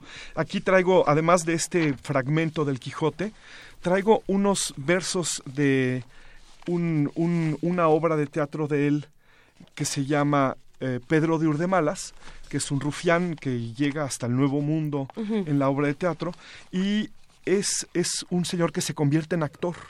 Y de pronto, así como Hamlet le da consejos a los actores allá en la obra de, de William Shakespeare, este hombre va a empezar a darle consejos al, al- a los demás que, que lo rodean, ¿no? Antes de que nos lo cuentes, perdón, Sí, sí, querido Horacio, decirte que también Diogenito llamó y dijo, me encanta la pasión con la que habla Horacio. que esa sea la pasión del teatro. Y con esa misma pasión, nosotros en unos momentos más les recordamos que vamos a desenlazarnos de AM, de amplitud modulada del 860 de AM. Entonces, los que quieran seguir esta conversación con Horacio Almada, que se va a poner todavía mejor, porque ya nos vamos a acercar a Tirso y Tirso siempre... No. Tirso siempre se presta para una buena Oh, discusión. claro, por supuesto. Quédense con nosotros en el 96.1 de FM y en www.radiounam.unam.mx. Muchísimas gracias a todos los que nos dejaron acompañarlos desde el 860. Nos escuchamos el próximo lunes, pero nosotros nos quedamos Y aquí. agradecemos a los compañeros de AM Claro. a habernos recibido durante la mañana. Les mandamos un muy fuerte abrazo y los dejamos con su programación habitual. Y Ya, estamos pausa Ah, dramática. ¿viste? Pausa dramática. Pausa dramática. Fue muy eficiente. A ver, esa pausa dramática- venga, nos Ven, ibas a leer. Sí, un- unos- Cervantes en, en Pedro de Urdemalas A ver, sí. le da estos consejos a los actores. Perdón, que entre paréntesis, hay un actor español que retoma el nombre y se Así convierte es. en muy famoso en los años 50. en los años Pedro- 50 del Pedro siglo pasado. Así es. No, ¿Eh? Está tomado de... Tiene el nombre Claro. artístico de este personaje. ¿no? Y Cervantes eh, le recomienda esto a los actores. Sé todo aquello que cabe en un general farsante. Cabe decir que farsante no tiene este aspecto peyorativo que tiene ahora de pronto, ¿no? Sí. Vaya, desde el momento en que nos llamamos hipócritas con los griegos, pues este, los actores estamos siempre desprestigiados, pero el lenguaje nunca ha funcionado necesariamente en nuestra contra. No, farsantes son los que hacen las farsas. Las farsas, por supuesto. claro. ¿no? Esos son El los arte del farsantes. engaño, sí. Sé todo aquello que cabe en un general farsante. Sé todos los requisitos que un farsante ha de tener para hacerlo, que han de ser tan raros como infinitos. De gran memoria primero, segundo, de suelta lengua, y que no padezca mengua de galas, es lo tercero. Buen talle, no le perdono, si es que ha de hacer los galanes. no afectado en ademanes, ni ha de recitar con tono con descuido cuidadoso, grave anciano, joven presto, enamorado compuesto, con rabia, con rabia si está celoso. Ha de recitar de modo con tanta industria y cordura que se vuelva en la figura que hace de todo en todo. A los versos ha de dar valor con su lengua experta, y a la fábula que es muerta ha de hacer resucitar. Ay. Ha de sacar con espanto las lágrimas de la risa y hacer que vuelvan con prisa otra vez al triste llanto. Ha de hacer que aquel semblante que él mostrare, todo oyente le muestre, y será excelente si hace aquesto el recitante. Qué bonito, qué maravilla. Estos versos de, de- de que a la fábula que es muerta ha de hacer resucitar, me parece de una lucidez y de una manera de demostrar cómo se hace el teatro para el mundo, ¿no? O sea, la fábula, el libro ahí está y la- las líneas ahí están, pero parece como lo dice Cervantes que están muertas hasta que un actor las toma y de pronto hace vibrar al público con, con el sonido de su voz. Porque finalmente esto de que el público vibra, pues sí vibra. Y no es un aspecto metafísico del teatro, es un as- aspecto absolutamente físico. Está recibiendo estímulos por los ojos y por los oídos. Y eso hace que se vaya construyendo esta cosa que construimos en el teatro que se llama ficción, ¿no? En donde todo se vuelve posible. Y creo que Cervantes lo demuestra fantásticamente bien en un parlamento como este. Completamente de acuerdo. belleza. Pero traes más cosas. Sí, sí, Perdón, sí. aquí yo... No, es que ¿Nos traigo... vamos con Tirso o no nos vamos con Tirso? Nos vamos directo con Tirso, que quiero eh, recordar una obra que fue la primera que hice cuando fundé una, mi compañía de teatro que todavía tengo, que se llama El Vergonzoso en Palacio, ¿no? que es una historia absolutamente fantástica de dos hermanas, hijas de un duque, y que están un poco haciendo de su vida lo que ellas quieren y pueden, ¿no? En una época en donde las mujeres no tienen mayores quehaceres en la vida más que esperar a que se casen. Y Tirso es eh, vaya un gran defensor del carácter femenino. Creo que no hay ningún otro poeta dramático en los siglos de oro que haya tratado tan bien a las mujeres como, como Tirso. Eso es lo que, lo que me parece. Y hay dos mujeres en esta, en esta obra. Una se llama Serafina, que es además una actriz consumada.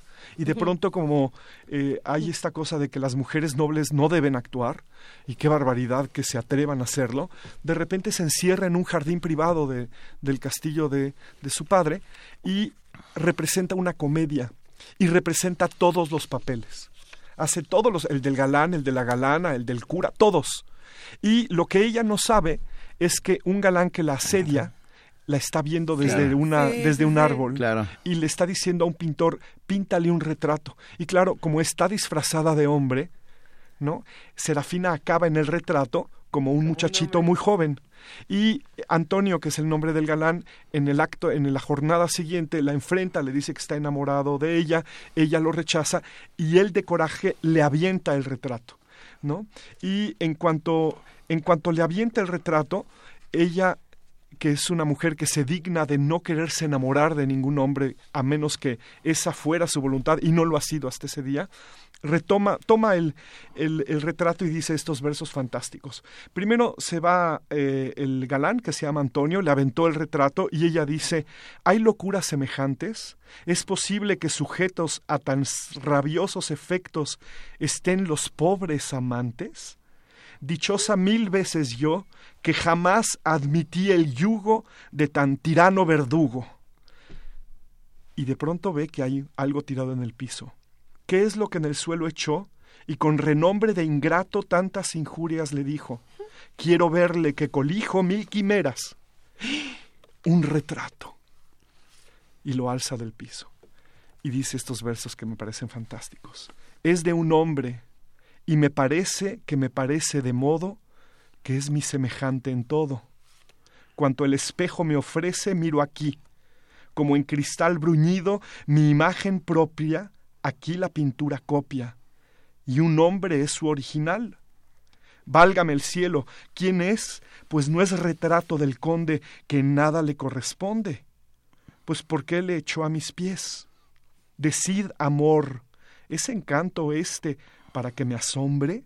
¿Es posible que haya hombre que se me parezca tanto? No, porque cuando le hubiera, ¿qué ocasión le ha dado el pobre para que tal odio cobre con él el conde?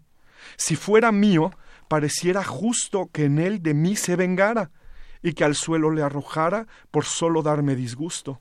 Algún enredo o maraña se encierra en aqueste enigma. Doña Juana, que es su prima, ha de saberlo. Qué extraña confusión. Llamarla quiero, aunque con ella he reñido, viendo que la causa ha sido que esté su primo en Avero. Y en ese momento entra la prima y sigue la escena. Lo fantástico es que ella se enamora de su retrato. ¿no? Esta mujer que es reacia al amor, que le dice que es el peor y el más cruel de los adversarios, de pronto sí se enamora y se enamora de, de su retrato, ¿no? Que Además es toda una metáfora que ha logrado muchos estudios del teatro del siglo de oro. De esto incluso Juan Ruiz tiene esta obra de Sí. El semejante a sí mismo, ¿no? Esta- estas cosas que se corresponden.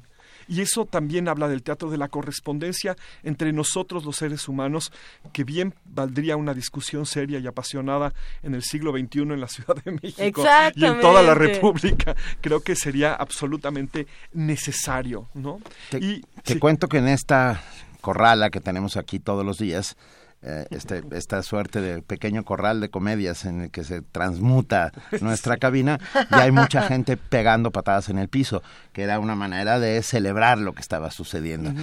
Ah, entre ellos, Judith García, que, que gracias por tu pasión, Emilio Reza, eh, Serge, este, Ac- eh, Akbal G, no, bueno, muchísima, muchísima gente, muchísimos amigos que hacen comunidad. Sí, qué bien. Tenemos, tenemos todavía más libros que compartir. Uy, sí, tengo muchas cosas que leer si, si, el, Lo que no si el tiempo nos da. No, ya está, estamos... De verdad, tan Sí, rápido tan se acaba rápido, esto. pero tienes que regresar.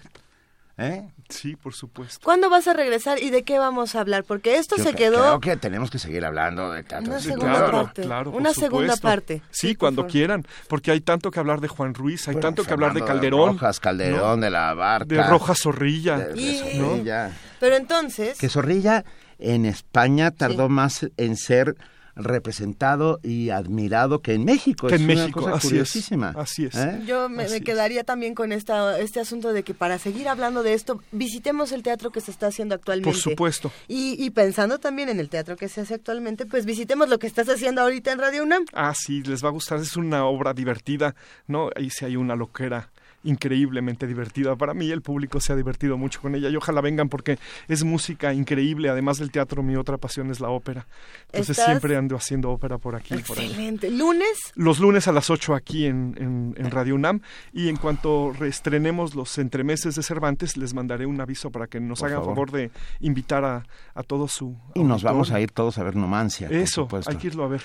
De verdad, un Segunda inmenso parte. privilegio. Muchísimas gracias, Gracias Horacio. Aldama, profesor del Colegio de Teatro de la Facultad de Filosofía y Letras de la UNAM, director de teatro y ya amigo de Primer Eso. Movimiento. gracias Y Horacio. te vamos a despedir Gracias. con algo que esperemos que te guste, porque yo sé que el teatro no era lo suyo, lo suyo, pero Francisco de Quevedo era una de las Hombre. grandes, grandísimas voces del siglo de oro. Otro. Y entonces tenemos Poderoso Caballeros Don Dinero, Dinero. en voz, en voz de Paco Ibáñez. Hombre, joya! qué bien, gracias.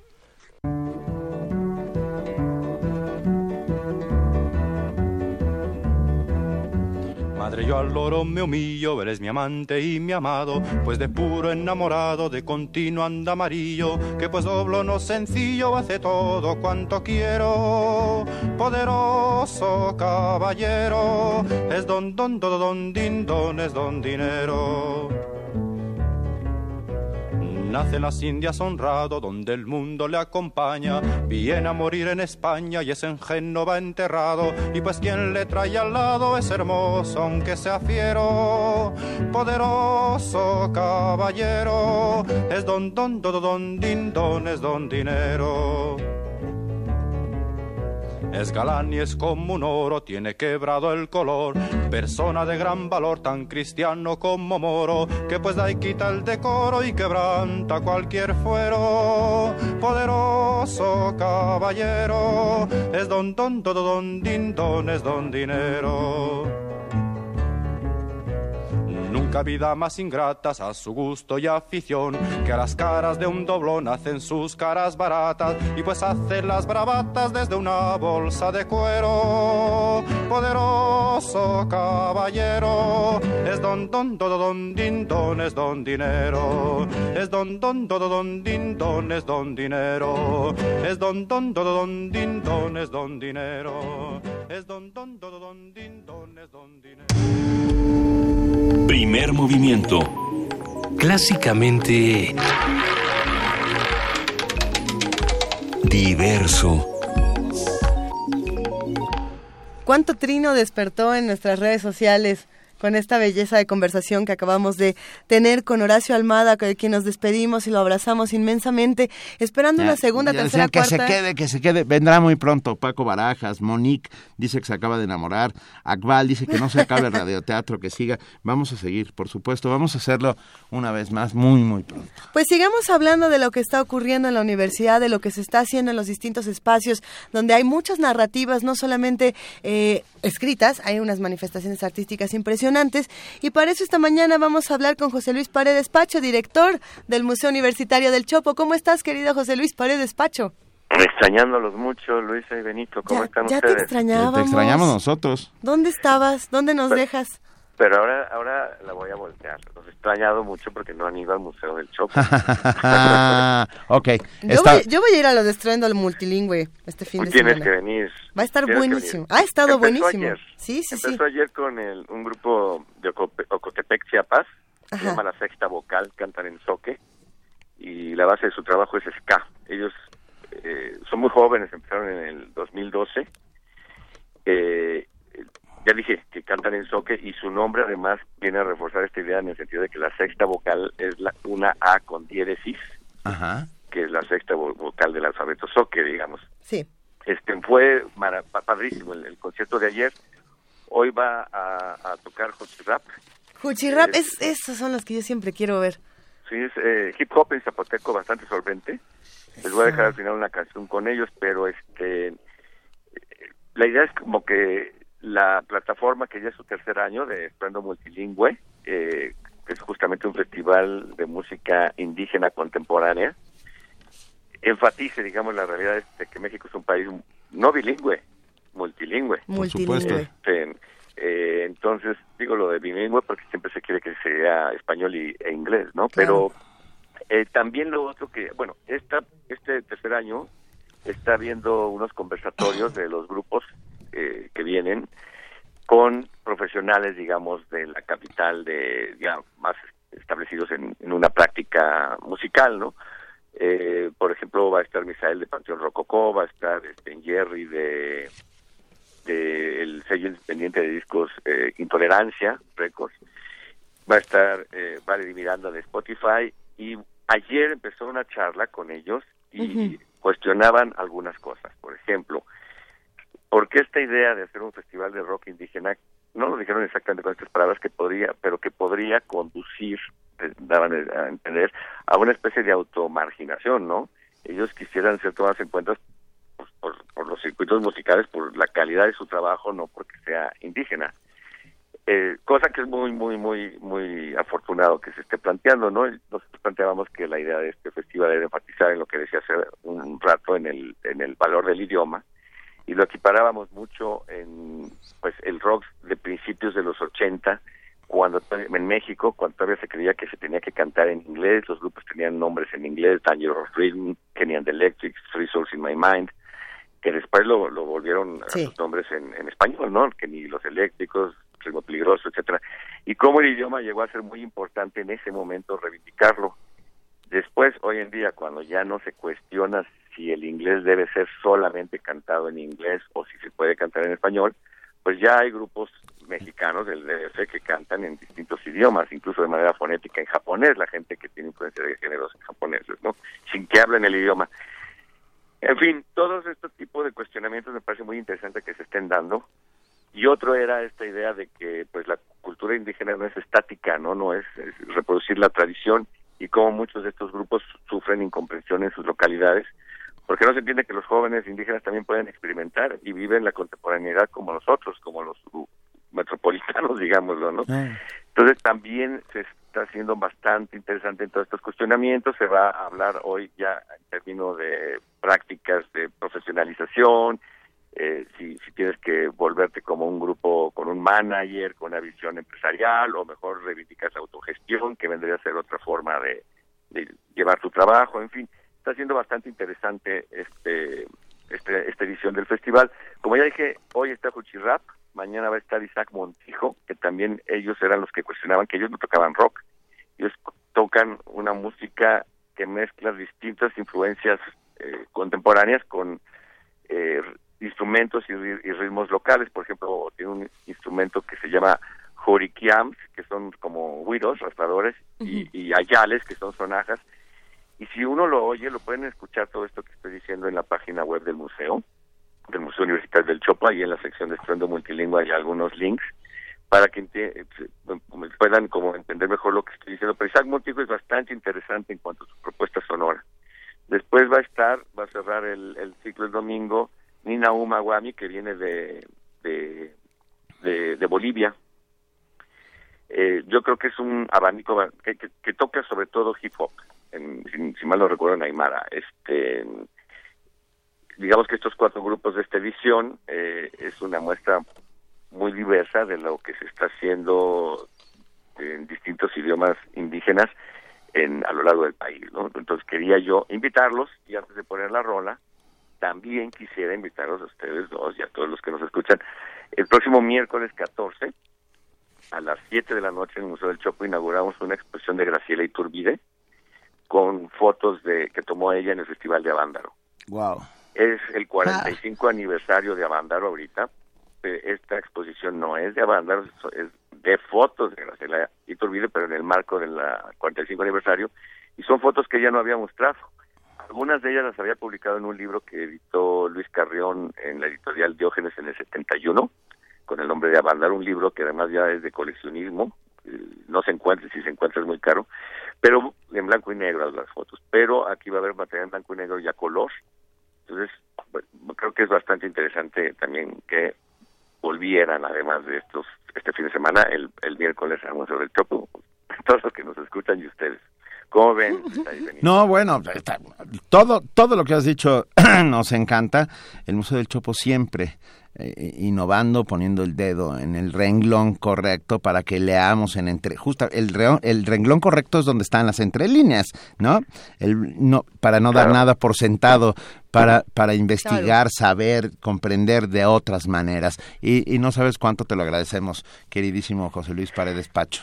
Y me gusta lo que dices, porque digamos en la exposición, pues es otra visión de Abandaro desde fuera. Graciela Iturbide fue ahí acompañando a Luis Carreón y a Jorge Fons, este, y pues el rock no necesariamente le gusta, creo que ni se enteró quién tocó. este, pero ahí están las fotos, muy muy interesantes. Después, en, en- si quieren, la próxima vez que nos escuchemos, po- podremos hablar más de, de esta exposición. Y lo otro, con en cuanto a estruendo multilingüe, también me parece muy interesante esto de las entre líneas que, está en, en el hecho de estos conversatorios que están permitiéndonos escucharnos ida y vuelta a nosotros, a los grupos que nos visitan y ellos a los que hacen música aquí, este, y reflexionar en torno a estas nociones, ¿no? El, la diversidad lingüística en México, las prácticas de las fusiones musicales, lo contemporáneo y lo tradicional, este, las difíciles condiciones de hacer música en lugares muy recónditos del país, el acceso a la información, y bueno, que el Museo del Chopo, en los 80 fue plataforma para los grupos Claro. locales que luego fueron famosos, ahora puede hacerlo para los grupos del, del resto del país. ¿no? Muy bien. ¿Qué, qué vamos a oír, José Luis? Vamos a escuchar Pacho. rap Ajá. eh, con la pieza que se llama Laxidúa Ripapa. También quiero decir que este, en este año este festival va a grabar un disco con las sesiones, va a estar grabando las sesiones de, de los conciertos, ¿no? Pero esta es una grabación previa de ellos, este, que está colgada en internet y que lo- los dejo a ustedes escuchándolo. Un abrazote. Gracias, Hasta Pacho. luego. Gracias, Pacho. Saludos. Te queremos, Pacho. ¿Quiénes son? ¿Quiénes son? Oh, es la banda Hochi Rap. Oh, oh, ¿cómo dice? ¿Cómo dice? Papa. Papa, homeboy.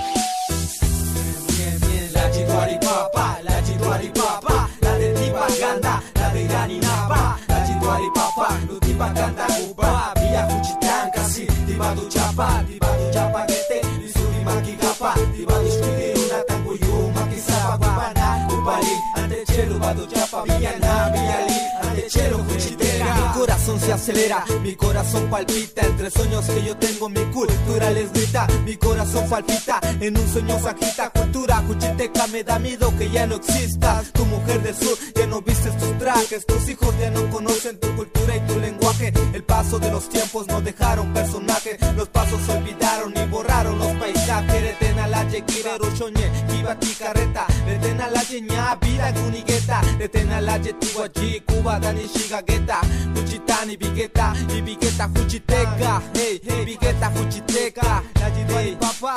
regresa cuchiteca, la Yiduari papá, regresa cuchiteca, la Yiduari papá. Mi corazón vuela y se exalta por ti. Yo soy Juchiteco y me siento feliz. Hip hop, mayachi, cállate purli. Primer movimiento. Clásicamente Diverso. Seguimos aquí, seguimos aquí y en este instante celebramos que esté aquí sentada en la mesa con nosotros Luz Angélica Uribe. La increíble, la, increíble única. Heroína transgresora, intérprete, musicalizadora, guionista y productora que viene a contarnos una historia. Ay, Luisa, Benito, encantada de estar con ustedes. El placer es nuestro siempre, Luz Angélica. Vengo a contarles una historia, pero también a mostrarles mi más reciente adquisición, este instrumento que se llama Waterphone y que se usa para las películas de horror. ¿Cómo le decimos en español? El acuáfono. Exactamente. Escúchenos. Pero, perdón, rápidamente hay que decirlo. Es, ah, ah, vamos a describirlo. Es ah, como un rin de carro o algo así. Es como un ring de carro. Una pieza de auto robada en la Buenos Aires. no sé por qué sale tan caro. Pero lo toca con, con una Con un arco de con violín. un arco, con un arco de violín, supongo. Ajá. Ah, el- se llena de agua, Se llena una, de agua. una- un tubo central de metal y alrededor tiene púas de metal de diferentes tamaños. Ángel, Luis lo intenté lo mejor que pude. Le estamos haciendo de mucha A ver, viene el concierto número uno.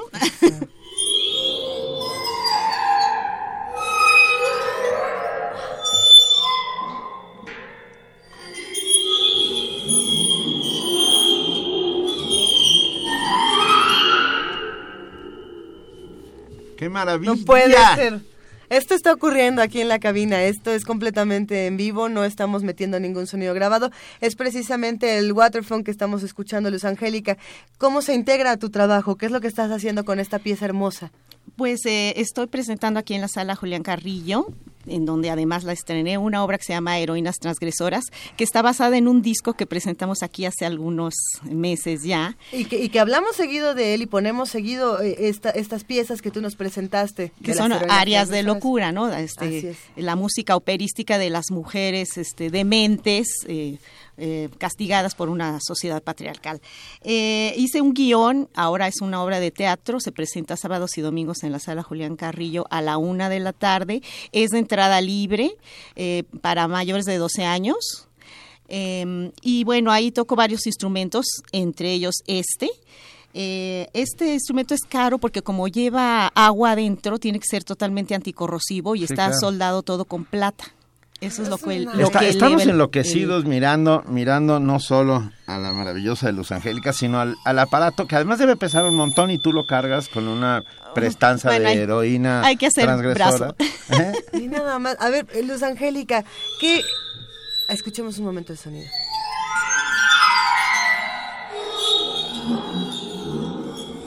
Ahí sale su monstruo, tiene su, su monstruo. Lo que estás haciendo es crear distintas atmósferas y distintas texturas para el espectáculo que estás montando. ¿Qué otras texturas vamos a vamos a tener? Tu voz, esa es una La de las texturas pues por fundamentales. supuesto, la, la voz, tenemos una pista de piano, tenemos un teremín y Un- tenemos teremín. El teremín es el que hace... Exacto, el que se toca con las manos suspendidas en el aire, La digamos, ¿no? Como un instrumento mágico. Y un armonio hindú, que también es una cosa este, muy interesante de escuchar. Y bueno, este, este instrumento tiene la particularidad de que uno puede acceder a él como accedería un niño. por puro placer lúdico. No hay que tomar clases, no hay partituras que leer, no hay horas de práctica y siempre suena diferente, es algo que continuamente va a sorprender nuestro oído vaya, los músicos normalmente queremos este, hacer las cosas repetibles y aquí nunca vas a, te va a salir el sonido igual.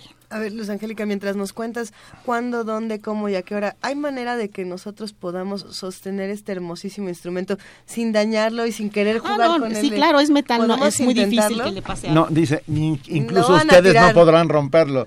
A ver, pero... a prueba de todo. Por favor, Angélica, cuéntanos. Está, Angélica. está Luisa blandiendo el arco. A ver, ahí les va. Cuéntanos, por favor. mientras tanto, cuéntanos, por favor. En sábados y domingos, Sala Julián Carrillo, obra Heroínas Transgresoras, dura una hora, entrada libre, mayores de 12 años. Y eh, además hay un disco que, que pueden comprar que tiene toda la música de este espectáculo. Sábados y domingos, una de la tarde, sala Julián Carrillo, Adolfo Prieto 133, a una cuadrita del Metrobús Amores Luisa Iglesias. No puedo parar, no puedo parar. Concierto para Waterfall y para Villa de Odati. Ve nada más. ¿Eh? Angélica Uribe, como siempre, Ahora, ¿no, solamente me vas a dejar a mí? con su voz. Sí, por favor, Benito. Eh, lo que estás haciendo para nosotros es importantísimo porque nos presentas no solamente texturas de instrumentos, sino que estás generando una atmósfera muy diferente para la sala Julián Carrillo. Gracias, Luis Angélica. Gracias a ustedes. A ver, nos vamos a despedir con este sonido maravilloso.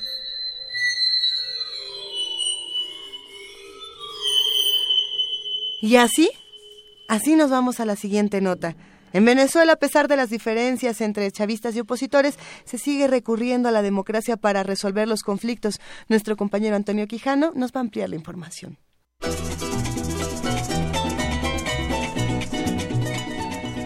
Aunque en Venezuela persiste una polarización entre el chavismo y la oposición, los ciudadanos han elegido el camino democrático para la solución de sus diferencias. Esta es una de las principales conclusiones a la que llegó una investigación realizada por el maestro Carlos Gabriel Torrealba, investigador del Instituto Mora. A pesar de esta polarización en Venezuela, digamos que una nota positiva es que todavía sigue siendo una predilección el tema de resolver el conflicto por los caminos destinados a ello. Cada vez que un actor se ha tratado de salir de esos caminos, ha sido sancionado de una forma o no por la sociedad venezolana. Chávez llega al poder en el 99, Chávez hizo un golpe en el 92, falló, disculpa, es preso, lo absuelven, sale, cuando sale, entra por la vía democrática a conquistar el poder.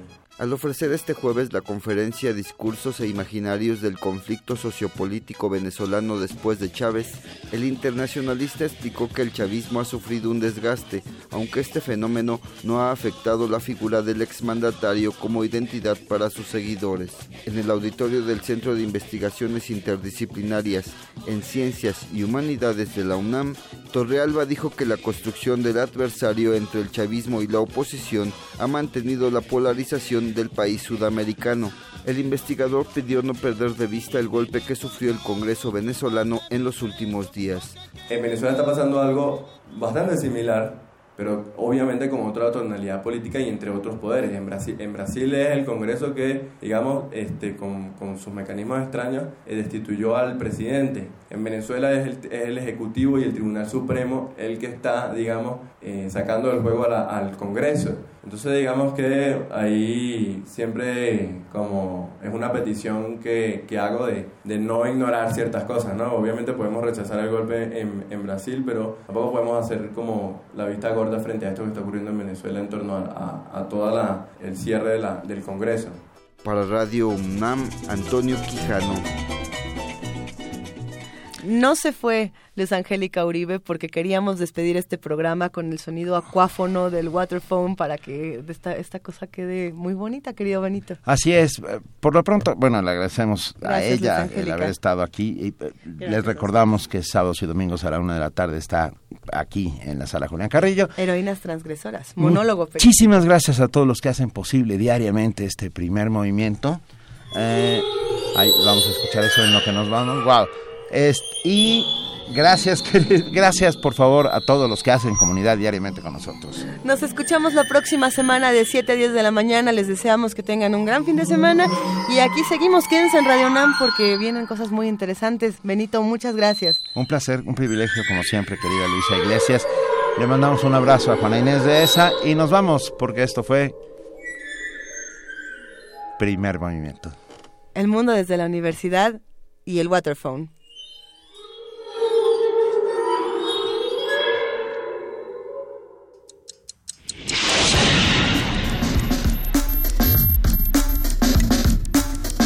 Radio UNAM presentó Primer Movimiento. El mundo desde la universidad.